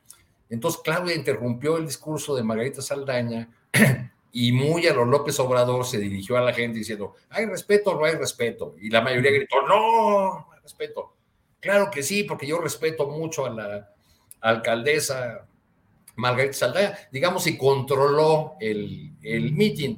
Lo que sí le hace falta es, es cuidarse más la voz, porque en efecto en estos días se quedó prácticamente sin, sin poder hablar y eso que, que apenas están en el arranque, ¿no, Julio? A mí me sigue teniendo impresionado esta propuesta de Marcelo Ebrard, porque yo no recuerdo eh, que algún político mexicano eh, ahora o en el o en el pasado haya hecho una oferta tan expresa de maximato al presidente en funciones. ¿De maximato así, Arturo? Pues te doy, te doy, te ofrezco una posibilidad de continuidad, ¿no? Y te doy como garantía el nombramiento de tu hijo, o sea, el nombramiento del hijo del caudillo, si lo vemos de, de esa manera. Decía el general Álvaro Obregón que había que tener más miedo de, que él le tenía más miedo a sus generales aduladores que a Pancho Villa. ¿no?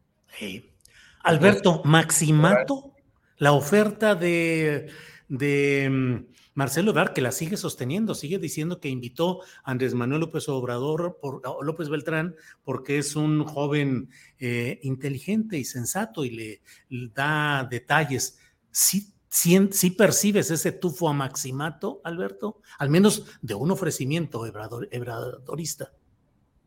Híjole, yo no me atrevería a decir que es una oferta de maximato. Yo creo que fue un intento fallido, un acto fallido, más bien, ¿no? O sea, una idea de quedar bien a partir de, ese, de esa propuesta, eh, porque pues sabe muy bien que la, la, continuidad va a seguir de una u otra forma, forma parte del mismo proyecto político, hay ciertos acuerdos y compromisos explícitos, si quieres no escritos, pero que están allí desde el momento en que formaron parte de esta administración y que forman parte de este movimiento político y sobre todo ante el enorme reto que todavía queda por, cumplir, por hacer en, el país. Eso implica una continuidad eh, en lo que se ha avanzado hasta, hasta este momento, porque el riesgo de que se interrumpa este proceso de transformación sí es grande. O sea, si llegan de nuevo, toco madera, si llegaran otra vez los conservadores, la, derecha, la ultraderecha, no, hombre, esto va a ser todavía muchísimo más complicado. Entonces yo creo que, fue más bien como una, sí, una, una jugada, un, un, albur que se jugó, una idea muy abierta, muy burda, si tú quieres otra vez, de plantearlo de, esa manera, pero en la idea de, que se prolongue un, maximato, yo creo que Marcelo Ebrard no lo, no lo ve de esa manera. Yo le creo que sí lo midió, eh, no creo que sea esa el, intento de, concretarlo de, esa manera. Yo sí creo más bien que fue una, un, una, un, quita y pone, un chicle y pega, ¿no? O sea, a ver, vamos a plantearlo de esta manera, eh, a ver cómo funciona. Igual también hasta una especie de provocación, ¿no? Para, para eh, plantear este tipo de, conversaciones que eventualmente pues están, se, están, se están dando, ¿no? Pero, ¿Pero crees, Alberto, que le resultó contraproducente?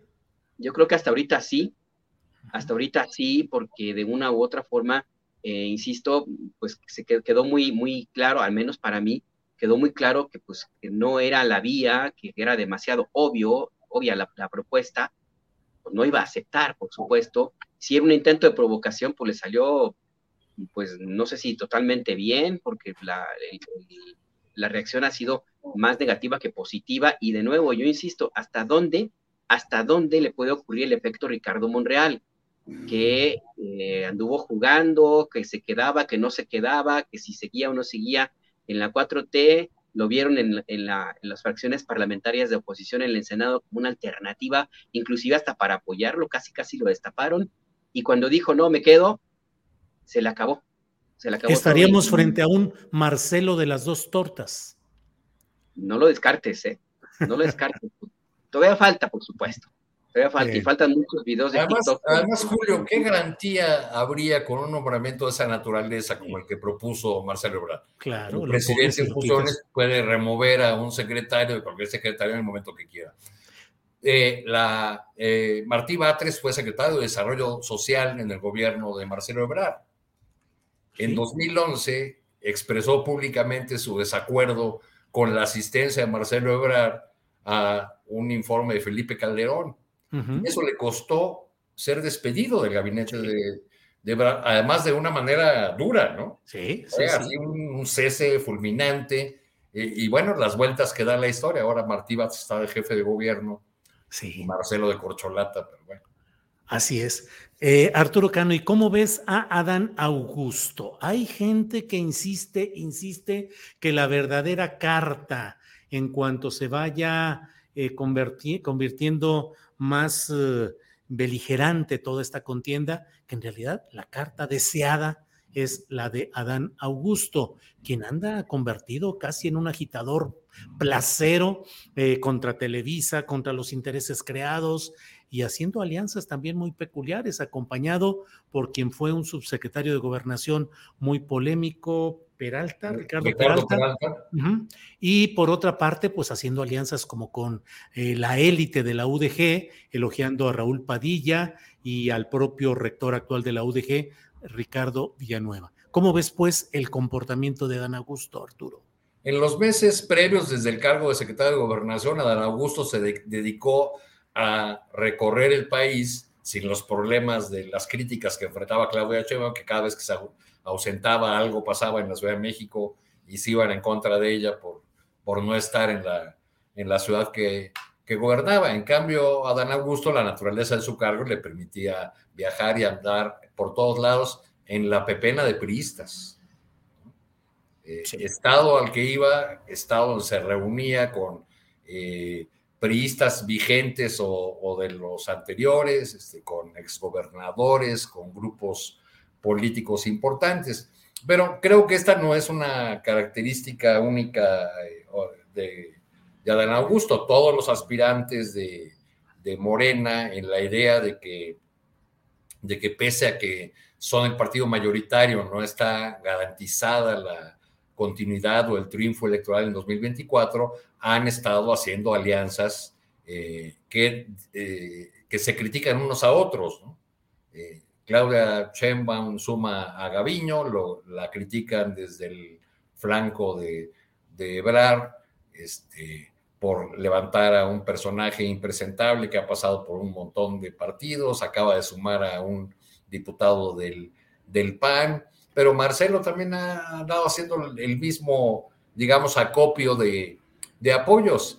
Y en, eh, digamos, en los grupos de poder local, pues ahí cada quien va haciendo sus cálculos de dónde, por dónde percibe que viene eh, el triunfo y se van pegando a uno o a otro. El hecho de que hoy se realice esta reunión apenas arrancado, las giras de las, de las llamadas corcholatas, pues a mí me, parece que es un indicador de que eh, el, presidente de la República quiere meter cierto orden ahí en el comportamiento de los, de los gobernadores, que son factores muy importantes dentro de, Morena. Ese, ese papel les concedió el nuevo diseño institucional de Morena, porque los, los gobernadores y, donde no los tienen, los grupos de poder local, pues se quedaron con el aparato de lo que podemos llamar el partido, ¿no? Eh, con, la, con la estructura a través de la, de la elección de los consejeros y de los, y los dirigentes locales. Eh, Adán Augusto me parece que está haciendo esa, esa apuesta y eh, de, de, levantar todo lo, lo, que pueda y de tratar de presentarse como el más cercano, el más confiable, el más antiguo amigo de, del presidente López Obrador, aunque pues para, para creer cabalmente esa, esa imagen de Adán, Augusto tendríamos que olvidar que pues hasta 2001 estuvo en las, en las filas del PRI, que coordinó la campaña de,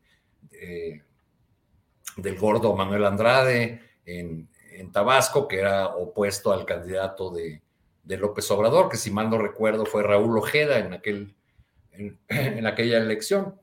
Entonces, bueno, pero pues es, es la, eh, el espacio que, que, tiene por ser oriundo de Tabasco, por ser su paisano, por ser amigo de la, de la familia, y es lo que está explotando este, como, eh, además de su condición de plan B del presidente, ¿no? Porque muchos eh, han dicho en los análisis sobre la carrera de las corcholatas que en el caso de no funcionar la, eh, persona que es preferida por el presidente, pues siempre estaría eh, su paisano a quien le ha depositado o le depositó toda su confianza en la, en la Secretaría de Gobernación. Bien, Arturo, gracias. Eh, Alberto Nájar, te pido que abordemos el tema de Gerardo Fernández Noroña, que desde mi punto de vista no está en el radar verdadero de Palacio Nacional, no ha tenido el afecto político de Andrés Manuel López Obrador, pero sigue caminando y creo que ha avanzado bastante. Hay gente que de manera genuina y honesta está muy comprometida con la causa de Fernández Noroña y que empuja y empuja. Pero ¿cómo ves eh, sus posibilidades reales y cómo has visto su encuadre en este diseño de precampaña o como le queramos llamar, llamar a esta etapa del corcholataje, Alberto? Mira, pues difícilmente puede ser el, el, personaje que se, las encuestas definan como el candidato de la 4T para el 2024, pero sí se va a convertir en un, en un actor importante del próximo sexenio, justamente porque tiene un gran respaldo y porque de una u otra forma, pues esto ya son unas ligas en las cuales no se le había permitido jugar a Gerardo Fernández Noroña, no hay que olvidar que inclusive en 2012, como hemos conversado, eh, pues prácticamente lo hicieron a un lado de la campaña eh, presidencial de la, de la izquierda cuando se contendió contra Enrique Peña Nieto, justo porque se hizo una medición del costo-beneficio de mantenerlo cerca o no de esta propuesta política y ahora no, ahora forma parte de este mismo proyecto y yo creo que va a tener una, una posibilidad importante de, influir ahí en el, próximo, en el próximo gobierno. Dentro del gabinete, no sé hasta dónde finalmente él estaría de acuerdo, ni tampoco sé si la candidata o el candidato ya por ese presidente, si sé que se confirman las encuestas, pues le, le, gustaría tener un personaje que él mismo ha planteado, pues va por la libre, ¿no? él tiene sus ideas, las defiende, aunque, aunque le cueste y, así le ha pasado, ¿no? Pero sí en una, en una elemento, en una área eh, que también es muy, muy importante, como es el, Congreso, el Congreso de la Unión, o en alguna otra área que pudiera tener una, una influencia justamente por ese mismo cariz y la forma de, de, entender la política de, de Ferran Noroña. Entonces yo, yo creo que eh, le está apostando por la grande, sí hay mucha gente que, que, cree que él puede ser un buen buen candidato y eventualmente sí pudiera ser un buen candidato. Seguro estoy que sí, claro que sí. El tema es si sería un buen presidente, porque no basta con ser un buen candidato, sino también se necesita tener eh, pues, posibilidades y una, eh, digamos, una formación y una idea muy clara de proyecto eh, administrativo, de negociación y sobre todo de apertura para poder gobernar un país tan complejo como este y ya tuvimos un ejemplo de un muy buen candidato que encandiló a millones de personas y resultó una de las peores desilusiones de la vida democrática de México, Vicente Fox Quesada, ¿no? Entonces yo, yo creo que eso tendría que valorarse también en, en su momento y pues yo sí confirmo, insisto en esta parte, ¿no? como candidato de la 4T, difícilmente, pero sí como un personaje importante en un gobierno de continuidad del proyecto político de la Cuarta Transformación en el siguiente sexenio, Julio. Bien, eh, Alberto, gracias. Arturo Cano, pues me da la impresión de que los opositores a la 4T, que de por sí ya parecían faltos de figuras fuertes, sí hay un, hay un elenco de figuras, pero ninguna parece descollar como una verdadera oferta eficaz ante la circunstancia de esta avasalladora marcha del morenismo. Pues no tenía nada. Ahora me parece que con estos vaivenes eh, de 4T y Andy de Marcelo Ebrard, pues menos tienen ya esa opción que parecía por ahí un poco coquetearse con la idea de que Marcelo pudiera irse con la oposición. ¿Cómo ves, pues, la circunstancia de la oposición, que el 26 de junio de este mes va a anunciar su método, pero me parece que va muy retrasada en tiempos políticos y en presencia política. ¿Qué opinas, Arturo? Pues sí, no, no atinan a definir el método y, además en lugar de que eh, le ofrezcan al país alguna idea eh, de, cómo sería un gobierno de esta eventual alianza opositora, este, lo que siguen ofreciendo son más membretes. Hoy hoy escuchaba así de pasadita en, alguna estación radiofónica de una nueva organización llamada Cerrando Filas o algo así. Este, ya, ya cuando ve uno los llamados a los partidos eh, de oposición de parte de la sociedad civil, son tantos los logotipos ahí que ya parece un, desfile de, este, de carros alegóricos más que, que otra cosa. Eh, han, desde la nomenclatura panista, siguen tratando de, colocar eh, a Santiago Krill, este, aunque creo que un sector de la oposición no lo considera un candidato viable porque ya aspiró a la presidencia, porque es alguien que difícilmente puede ofrecer una imagen de nueva política. Eh, porque, porque es un personaje ya, ya gastado por los, por los años de su presencia en los escenarios públicos. Les eh, surgió por ahí, entonces, en ese sentido, Krieg le resulta inviable.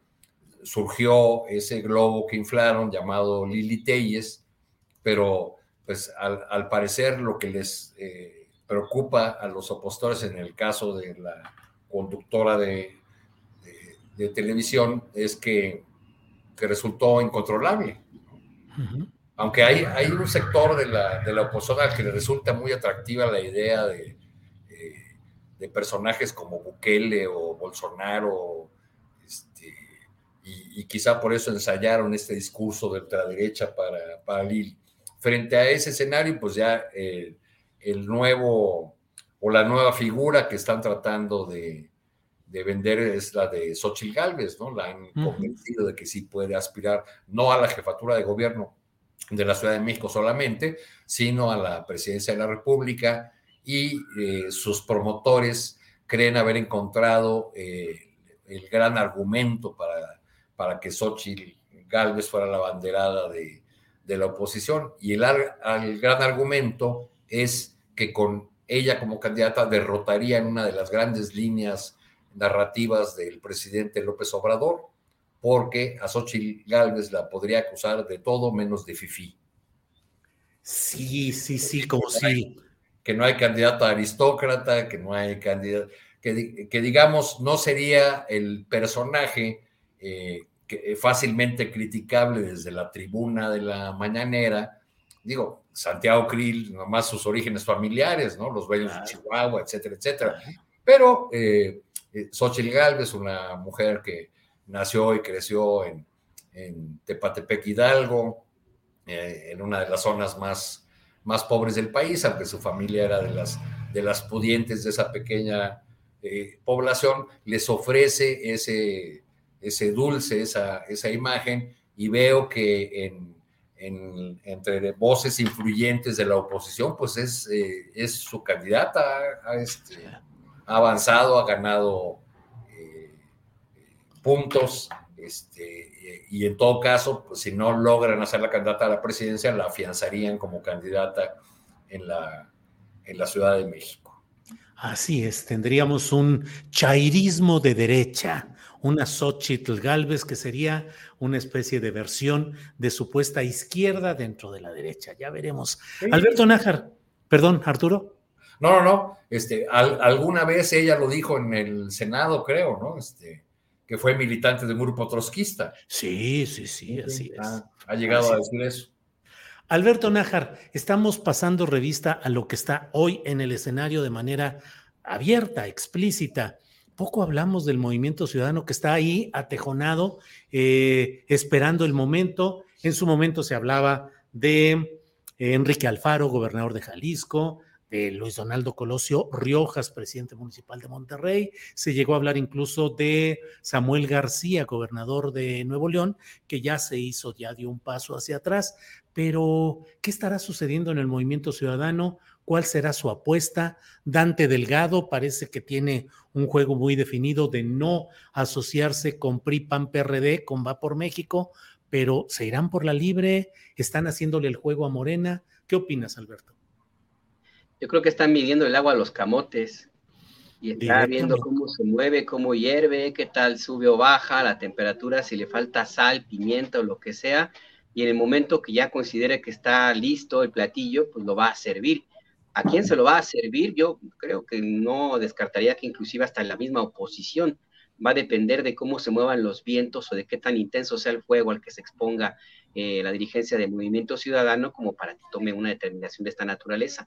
No veo a Movimiento Ciudadano impulsando a un candidato propio, o a lo mejor sí, pero no con la, idea de que llegue al final de la contienda eh, electoral y que inclusive de que aparezca en la boleta. Yo lo vería más bien como una arma de negociación política en aras de obtener algo pues más allá eh, que le pueda ser útil a los intereses de la dirigencia de Movimiento Ciudadano. Yo no creo que están aspirando a convertirse en la oposición, eh, la, así, así, la oposición, dado que la oposición tradicional pues está muy desdibujada.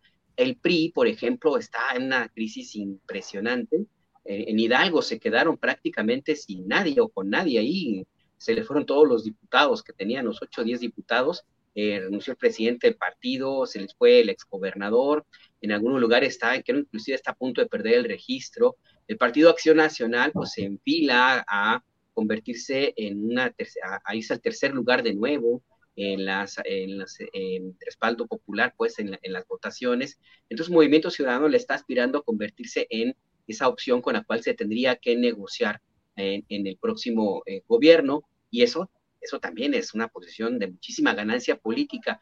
No estoy muy seguro que le interese a Dante Delgado finalmente conquistar el poder, porque eso también desgasta y te obliga a ti a hacer apuestas como las que han ocurrido en otros momentos, pero sí a, tener una ganancia política muy redituable. Y yo creo que esa más bien la, jugada, eh, irse hacia, hacia convertirse en, en, la oposición con la cual se vea obligado a negociar una candidata o un presidente o una presidenta que va a pasar por un proceso electoral complicado, no va a ser tan sencillo como en 2018, porque estamos hablando de actores políticos que están en la vida electoral, pues, como que son partidos políticos y algunas organizaciones civiles, pero hay otros actores y otros actores que van a, que van a jugar también en algún momento y que van a, tener una fuerza que puede ser, eh, digamos, eh, considerable dependiendo cómo se muevan las circunstancias del país. Y yo creo que el siguiente, la siguiente presidente o el siguiente presidente va a tener un escenario distinto al que tiene ahora el presidente Andrés Manuel López Obrador. Nada más la aduana de 2024, eso va a ser complicada. No hay que descartar lo que ocurre fuera del país, estos intentos de algunos grupos que ya no están convencidos de la vida partidista y que están haciendo lobbying para tratar de que otros, otras entidades internacionales pues quiera meter su cuchara, ¿no?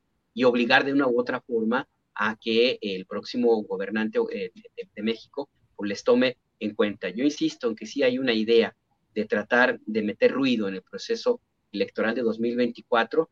Eh, ¿Con qué fin? Pues con el fin de debilitar al próximo presidente, que finalmente va a llegar con una fuerza política menos intensa, menos eh, sí grande como la que tiene López Obrador. Este fenómeno ya no se va a repetir. Y eso está muy, muy claro.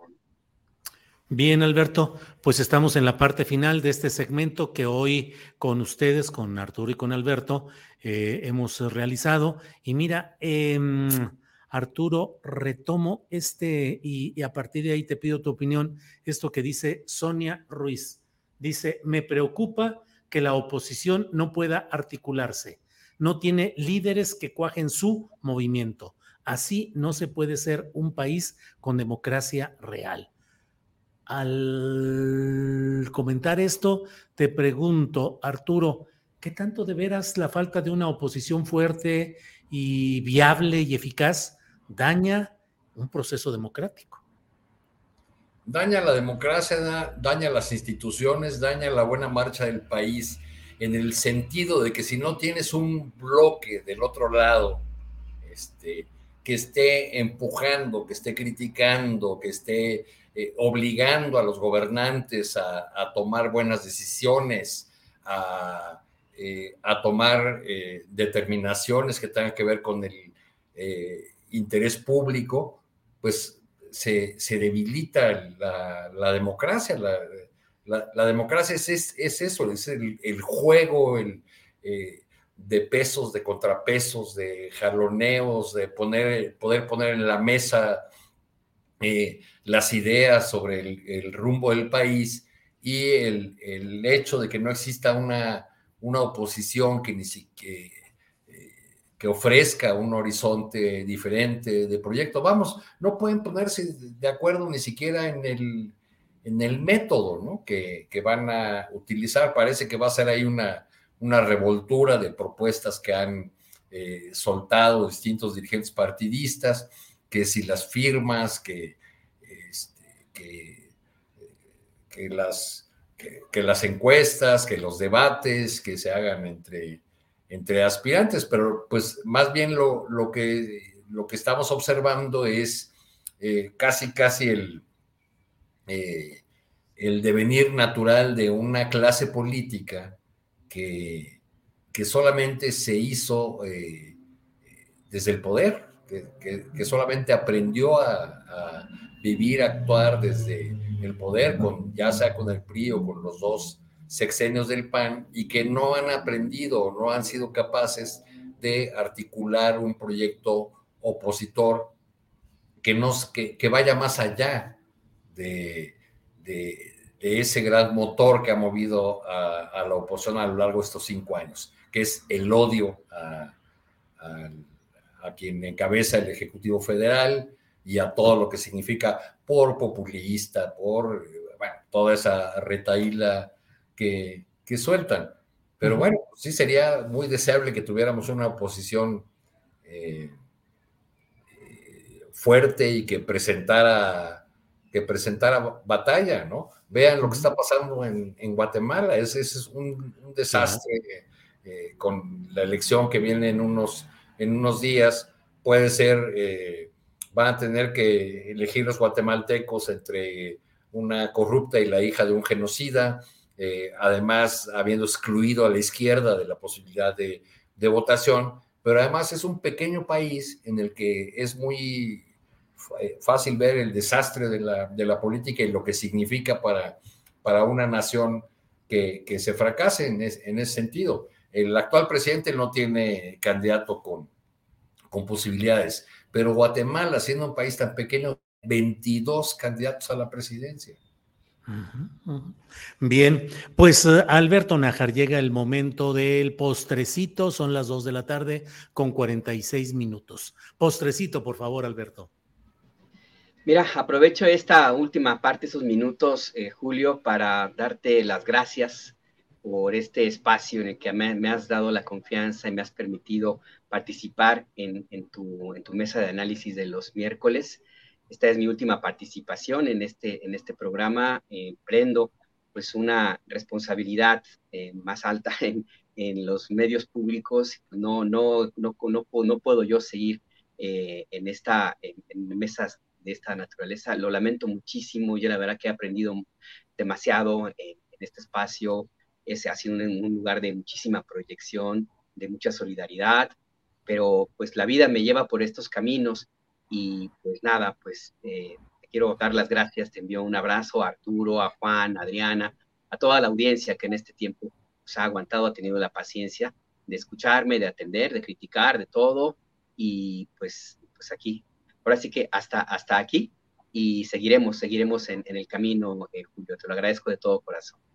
Alberto, como te lo he dicho, eres un gran periodista, un reportero nato, eres además líder y promotor de nuevas formas de hacer periodismo, periodismo desde la crítica y con honestidad y con respeto eh, de tal manera que ha sido un placer el que hayas estado con nosotros.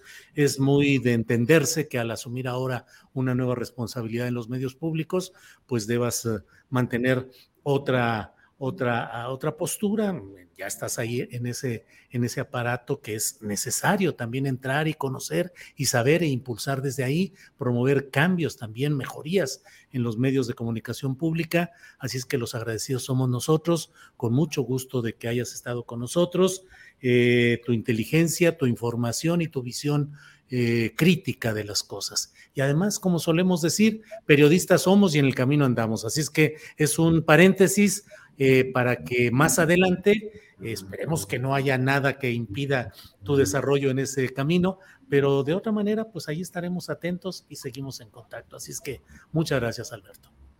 Gracias, pues, gracias. Mis mejores deseos, Alberto. Este, muy bien por los medios públicos, mal por este, por este espacio donde, donde siempre ha sido un, gusto, un placer poder eh, comentar eh, contigo. Este, entrar a veces a, pequeños duelos verbales, pero pues ahí, ahí seguiremos y mucha suerte en, lo que emprendes ahora. Muchas gracias, Arturo, Julio, Adriana. Pues sí, y exactamente, reporteros somos y en el camino andamos. Así es, así será. Gracias, Alberto. Gracias, Arturo. Hasta pronto. Hasta, luego. Gracias. Hasta luego. Bien, son las 2 de la tarde con 49 minutos. Un abrazo, un saludo y el agradecimiento a Alberto Nájar por este tiempo que compartió con nosotros su conocimiento, su experiencia y su análisis. Bueno, pues vamos a seguir adelante. Eh, Sabe usted que Alberto está en programa matutino de radio por aquí. Veo, Rocío Romero nos da el dato. Ah, no, bueno, Suerte para Alberto, solo le pido no cambiar su pensamiento de imparcialidad. Saludos, a Arturo y al guapote de Juan, aunque hoy no vino. Chicago presente. Bueno, pues sí, así es esto. Y por aquí leí algo, bueno, aquí, este mero. Lo extrañaremos, señor Alberto Nájar, pero lo seguiré escuchando por las mañanas en el 109.7. Rocío Romero nos da la frecuencia de radio en la Ciudad de México, donde se puede escuchar este noticiero del IMER. Bueno, debo decirle por otra parte que hoy hemos tenido eh, esta información que compartimos con ustedes respecto a lo que está sucediendo específicamente. Déjeme encontrarlo por aquí. Em, eh, déjeme ver lo que tenemos por aquí referente a este asunto. Mire usted, eh, por favor, ahí está. Derrame provoca irritación en ojos, vómitos y mareo. Asipona no informa qué químico lo hace. Esto sucede en Manzanillo y lo reportamos con eh, la autorización del diario Avanzada. Dice, un gas que provoca irritación en los ojos, náuseas y mareos cubre a la población de Manzanillo. Lo anterior producto de un incidente, entre comillas, incidente, ocurrido en la terminal Hutchison Ports Timsa, sin embargo, el almirante Salvador Gómez Meillón, director de Asipona, no ha informado qué producto químico es. La población de Manzanillo se queja por los efectos que padecen luego de que un producto químico se encuentra en el ambiente. Vómitos, mareos, irritación en las mucosas son algunas de las manifestaciones que en las redes sociales se leen y múltiples inconformidades porque los niños principalmente son los afectados. Las personas acuden a los consultorios médicos para recibir los tratamientos paliativos para contrarrestar los efectos de ese químico. Por otra parte, tenemos también esta nota que eh, nos va a compartir Andrés Ramírez en el sentido de lo que ha eh, planteado también eh, la propia autoridad que dice es una nube tóxica. Eso lo confirma Protección Civil. Hay un anuncio que ponen ahí que es este, atención por el derrame, quien considere necesario salir de su vivienda y no tiene a dónde ir, acuda al refugio temporal en las instalaciones de la unidad 5 de mayo. Em, el sistema de protección estatal Colima eh, Protección Civil da a conocer el nombre del químico que está provocando irritación, enojos, vómitos y mareos. Em, Se dice que es una nube tóxica y hasta el momento no ha habido traslados a hospitales de personas por afectaciones a la salud. Bueno, pues vamos a conocer esta información. Estaremos atentos a lo que sucede y agradecemos al diario Avanzada el que nos haya compartido esta información. Veremos qué sucede ahí. Bueno, son las dos de la tarde con 52 minutos, dos de la tarde con 52 minutos y vamos con Adriana Buentello para ver qué está sucediendo en esta política que está muy movida en todos los ambientes. Adriana, ya de regreso. Julio, ah, con mucho calor, pero fíjate que tenemos todavía muchas cosas.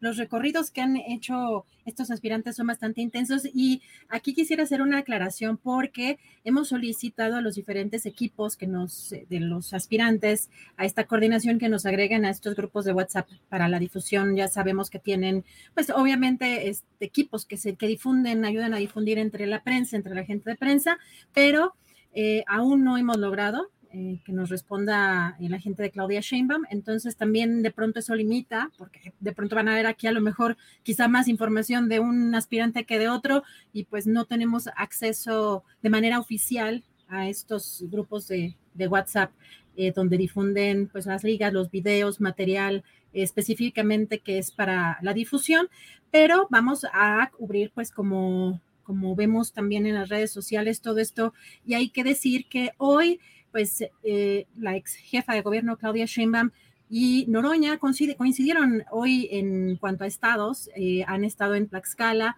Monreal ha estado en Puebla, Manuel Velasco en Marinalco, eh, justamente creo que inicia un evento a las 3 de la tarde en el Estado de México, Marcelo Ebrard en Mazatlán y Adán Augusto temprano en Aguascalientes y ya más adelante, más tarde en estos momentos en Guanajuato.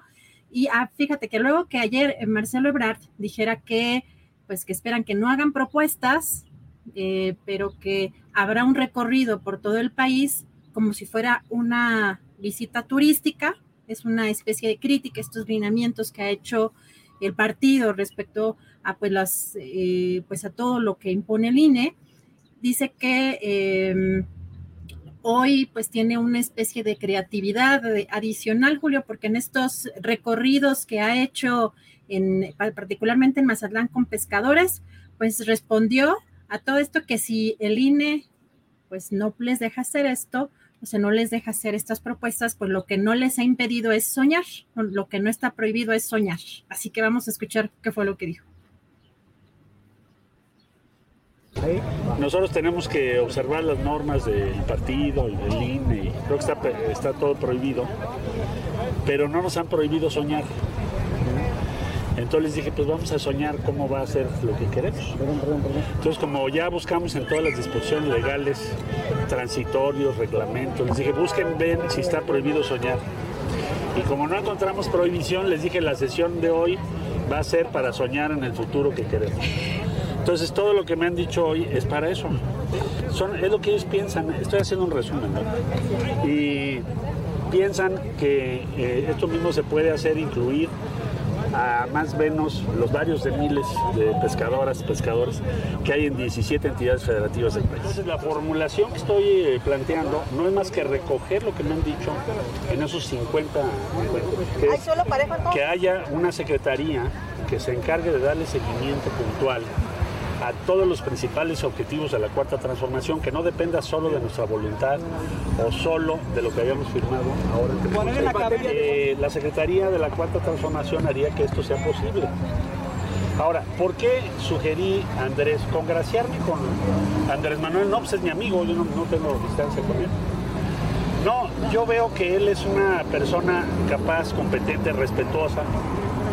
Lleva cinco años sin participar en nada no tengo noticia de nada, sino de una muy buena actitud y muy buena disposición. Es una gente sensata, le tengo aprecio y lo hice de buena fe, no tiene otro objetivo. Entiendo, entiendo que él ahorita pues, no puede tomar partido. Estamos en un proceso interno. Pero yo tengo esa idea de que podría él eh, encabezar ese esfuerzo. Y de no ser el caso, pues ya veremos más adelante. Pero ese fue el, ese fue el origen. Vaya, Adriana, de veras que se topa uno con cada sorpresa en estas actividades. Ahora, Marcelo Agrar, el pragmático, el hombre que ha vivido intensamente en la estructura burocrática y de poder, ahora nos resulta un soñador. Él sueña y se permite soñar. Fíjate que hay una poesía de Calderón de la Barca, eh, Pedro Calderón de la Barca, que dice, se llama La vida es sueño y dice, sueña el rey que es rey y vive con este engaño mandando, disponiendo y gobernando. Y este aplauso que recibe, prestado, en el viento escribe y en cenizas le convierte. La muerte, desdicha fuerte. ¿Qué hay quien intente reinar viendo que ha de despertar en el sueño de la muerte? Y en la parte final de este poema de Pedro Calderón de la Barca, dice, ¿qué es la vida? Un frenesí. ¿Qué es la vida? Una ilusión, una sombra, una ficción. Y el mayor bien es pequeño, que toda la vida es sueño. Y los sueños, sueños son. Adriana, qué bonita es la política. Yo también me reí, yo también me reí, dije, qué creatividad, ¿no? Sí, sí, sí, caray, cualquier. No, pues voy a soñar, pues no está prohibido soñar en ningún lugar. Digo, francamente, ya no me, no me hagas seguir adelante con esta crítica porque voy a decir cosas impropias. Adriana, por favor, mete orden, pon aquí las cosas en orden y danos más información formal. Serios, Adriana. Por favor. No, bueno, pues la verdad es que ahí sí te la debo. Serio, creo que no. no, es que no, pues también no se presta mucho.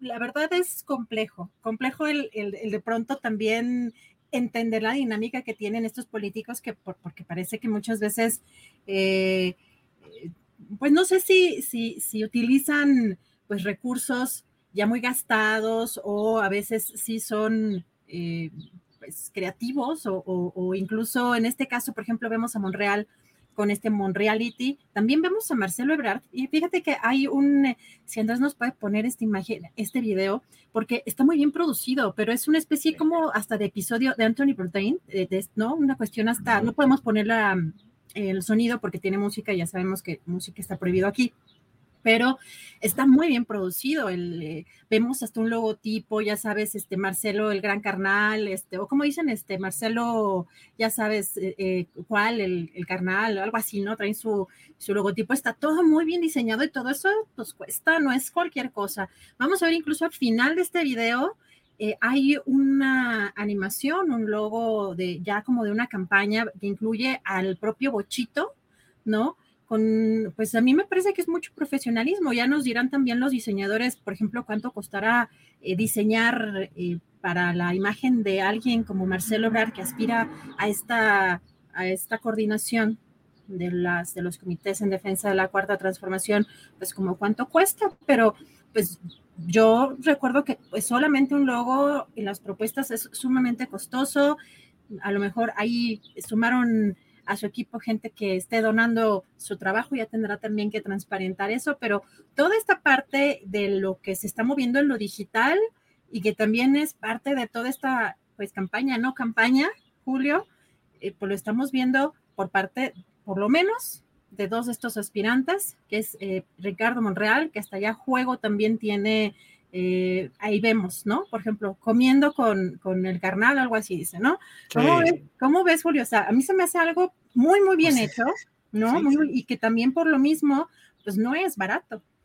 Pues estamos viviendo este momento de, de, de teatralización de la política. La política es teatro finalmente y por eso es que mencioné esta obra de teatro de Pedro Calderón de la Barca, que es una obra fundamental de este gran dramaturgo. Teatro, teatro finalmente, a veces parece carpa, a veces parece teatro clásico, a veces parece barroco, escritura barroca, de todo hay y a veces desbarran las cosas abiertamente hacia vulgaridades impropias de este momento, pero pues ahí está esa obra de teatro, La vida es un sueño de Pedro Calderón de la Barca, adaptable hoy al soñador. Además había una obra de teatro, si no me equivoco, la presentaron en el Teatro de los Insurgentes, José el Soñador. Así sí. es que ahora tenemos a Marcelo el Soñador, el soñador. obra de teatro adaptada. Ya, bien, ya, ya, ya, estoy, ya estoy imaginándome tu columna de mañana. Oye, pero fíjate que, eh, también hay interesante lo que dijo hoy el, el, senador con licencia Ricardo Monreal, porque le preguntan sobre si aceptará los resultados de la encuesta, aunque no le favorezcan, pero ojo porque dice que cree en las encuestas, o sea, ahora, porque también estuvo mucho tiempo diciendo que criticando este método, ¿no? Y también responde sobre si iría, en dado caso que no le favorezcan estos resultados, iría por la candidatura eh, al gobierno de la Ciudad de México. Vamos a escuchar qué fue lo que respondió. Eh, de no ser favorecido en la encuesta, voy a honrar mi palabra de mantenerme en Morena. No voy a salir de Morena. Voy a seguir luchando en Morena y no tengo ninguna intención de participar por ningún otro partido. No, no, no he pensado en este momento, salvo la eh, nominación de coordinador nacional de los comités. No estoy pensando en otra cosa, está toda mi mente, eh, todo mi esfuerzo y mi capacidad eh, dedicado a desarrollar esta jornada de 70 días. Pero como ya decidí mantenerme en Morena, estaré en cualquier eh, posición que ayude. Pero si no es así, si aún frente a eso no hay espacio, me mantendré en Morena. Es un asunto que él ha decidido enviarnos una carta con ese mensaje, eh, pero sí te puedo decir que creo en las encuestas.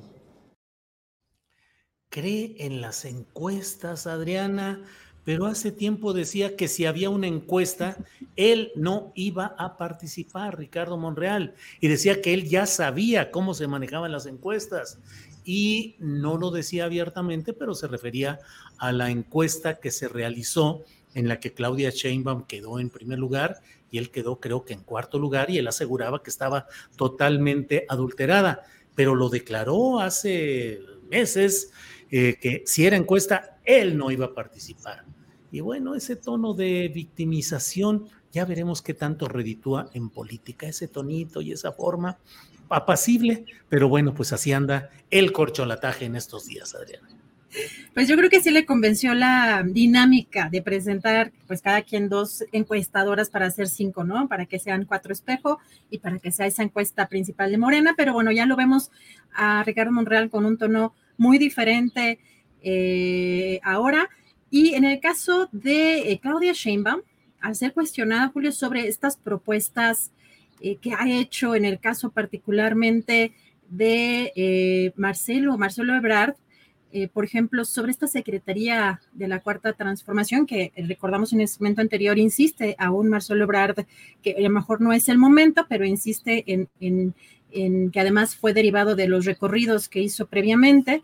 Y ella dice que pues no va a entrar en debate con Marcelo Ebrard, que dice, eso es lo que quieren ponernos que Marcelo dijo, que Noroña dijo, que Manuel Velasco dijo, que Adán dijo, no quiero entrar en ningún debate.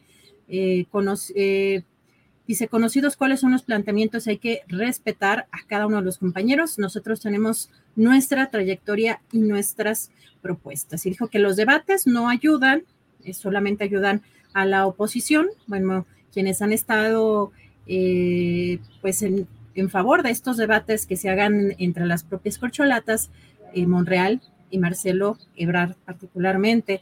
Eh, fíjate también Noroña, eh, hoy en Tlaxcala, además de un evento que anunció en las redes sociales, allá donde ya lo vemos aquí con incluso algunas imágenes que han hecho en este evento y una rueda de prensa posterior, tuvo una venta de libros, tuvo una venta de libros también allá, la cual consideró que fue un éxito. Y hoy el presidente Andrés Manuel López Obrador habló sobre esta fiesta que va a haber primero de julio, pero eh, sí pidió algunas cosas muy específicas porque dijo que no quiere politiquería, dijo cero politiquería. Vamos a escuchar.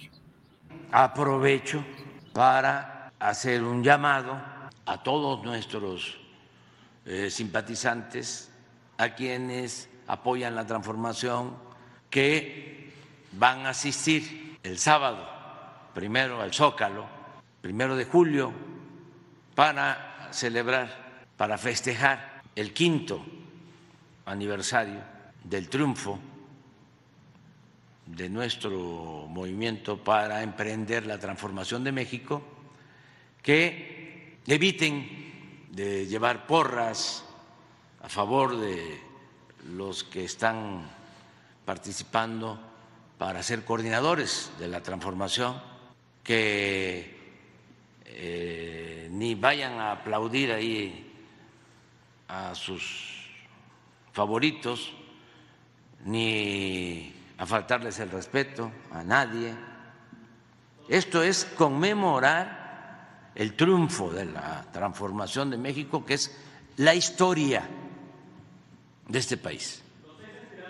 Este, están invitados todos, nada más que cero politiquería.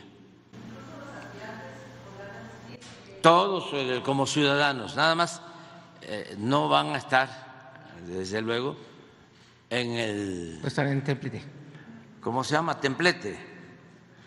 Ahí nada más eh, el gabinete. Eh, pero si quieren ir como ciudadanos, adelante. Más que, sobre todo me dirijo a los eh, simpatizantes, militantes de la transformación que son muy responsables, y también a los que están participando. No vayan a salir con eh, aplausos y este sí, este no. Pues sí, pues sí, creo que así debe ser.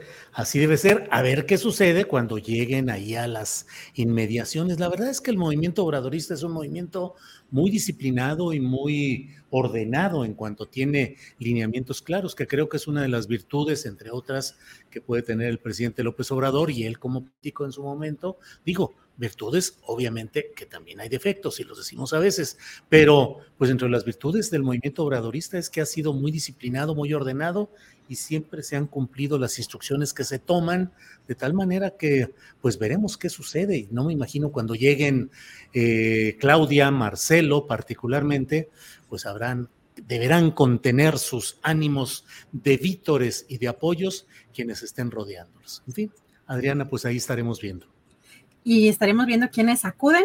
Por lo pronto parece que la eh, doctora Claudia Sheinbaum, la ex jefa de gobierno, parece que sí va a asistir y comentar que el día de ayer eh, una envió eh, Manuel Velasco, el aspirante por el Partido Verde Ecologista México, una carta a las demás corcholatas para hacer un llamado de unidad y sobre todo que se actúe sin egoísmo cuando se conozca al ganador. Eh, no sé, aquí, ¿tú cómo veas esta, esta participación de alguien como Manuel Velasco eh, cuando pues, en las encuestas pues, no lo ubican quizá en los, entre los primeros eh, lugares y tiene algún otro papel que desempeñar en este proceso, Julio? Deplorable, lamentable, vergonzoso que alguien como Manuel Velasco Cuello esté participando, así sea lo está haciendo para ganar, para ganar para su partido, que siempre ha sido un elemento distorsionador de la política y la democracia y el civismo en México, y de él mismo como personaje que como gobernador de Chiapas, pues vivió entre la manipulación, la corrupción, mil cosas negativas en esa administración y resulta muy deplorable verlo, pero bueno, pues así está el diseño que ha decidido Morena y que mantienen esa idea de una alianza política. Y uno no deja de preguntarse, ¿de veras Morena necesita del verde y del PT para ganar la presidencia de la República? Yo creo que no.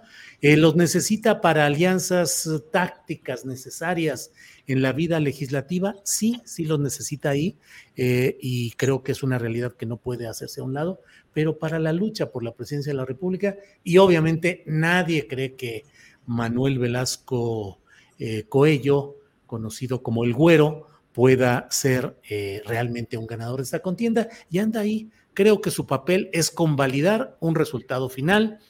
Ya iremos viendo qué sucede, Adriana.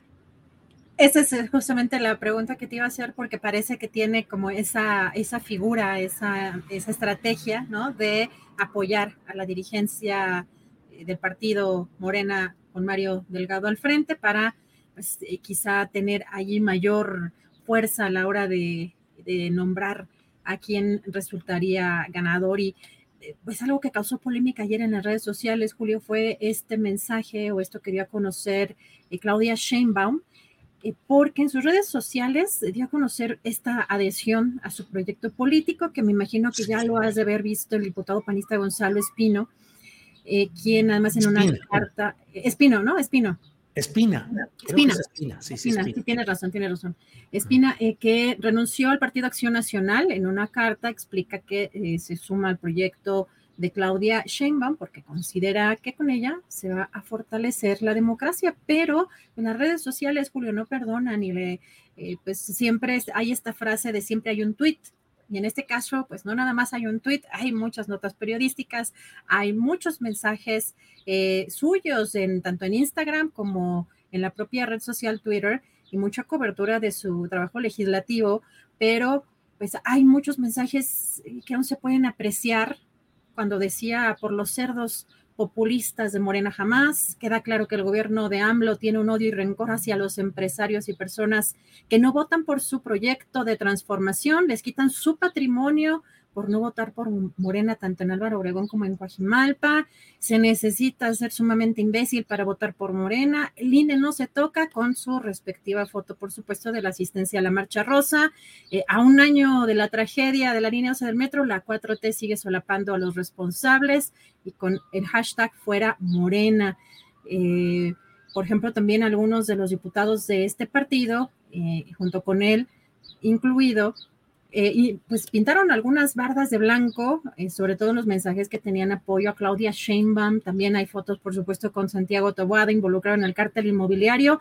Así que, pues esto, todo esto, las redes sociales no perdonan. La militancia también de Morena ayer estuvo muy activa, justamente denunciando eh, algo que le parecía como un exceso en este pragmatismo en estos momentos políticos.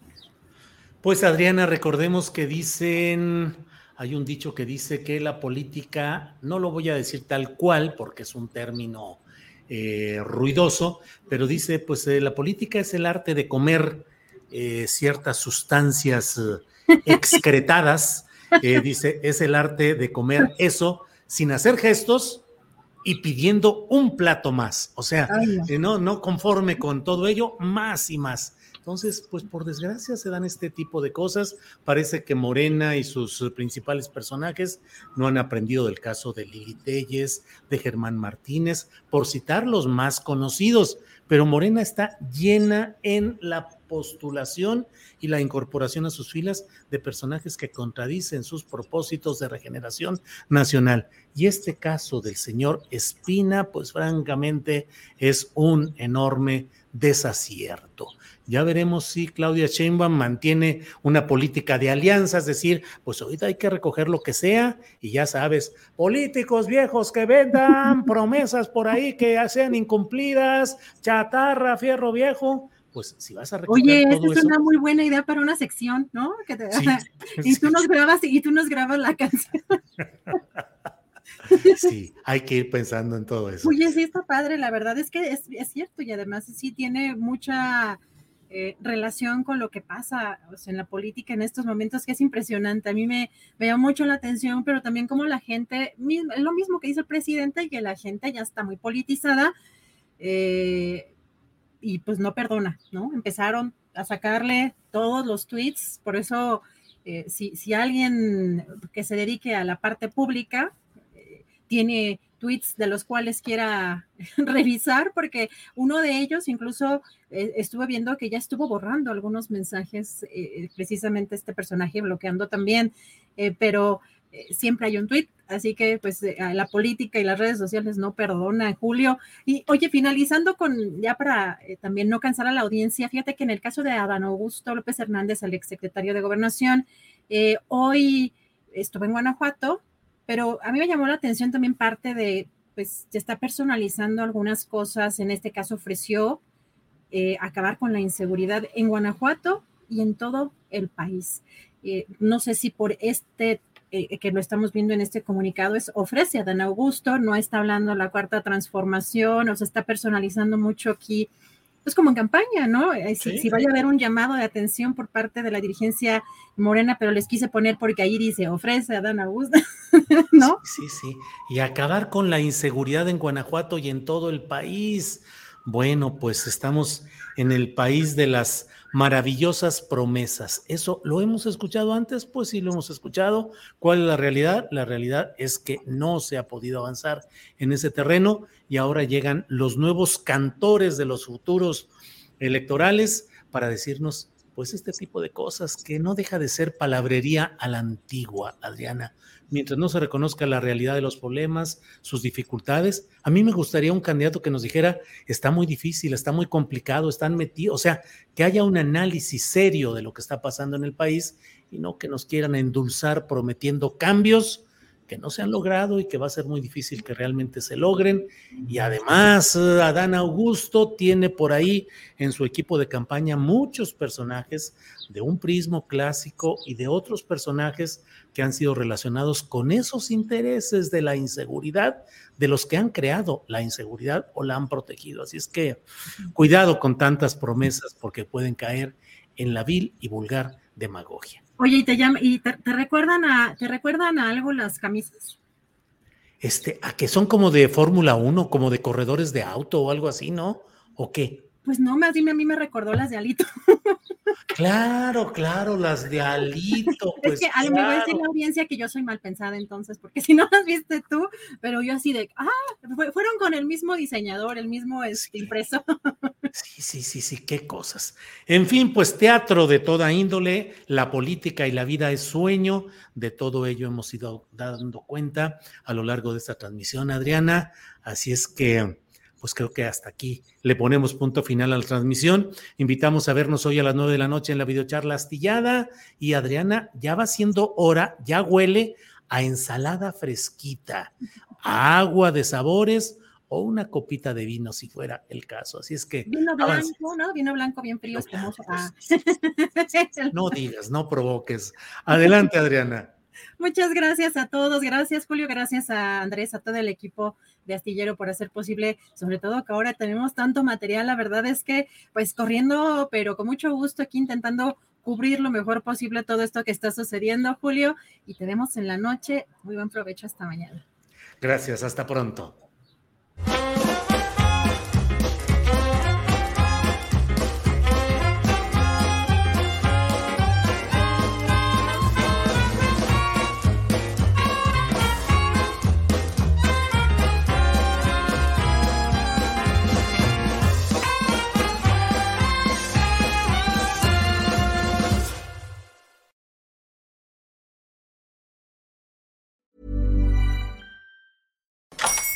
Hola, buenos días, mi pana. Buenos días, bienvenido a Sherwin Williams. ¡Ey! ¿Qué onda, compadre? ¿Qué onda? Ya tengo lista la pintura que ordenaste en el ProPlus app. Con más de 6.000 representantes en nuestras tiendas listos para atenderte en tu idioma y beneficios para contratistas que encontrarás en aliadopro.com. En Sherwin Williams somos el aliado del PRO.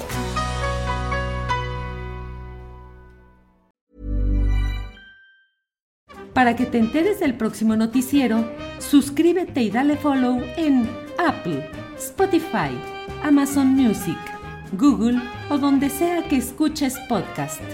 Te invitamos a visitar nuestra página julioastillero.com.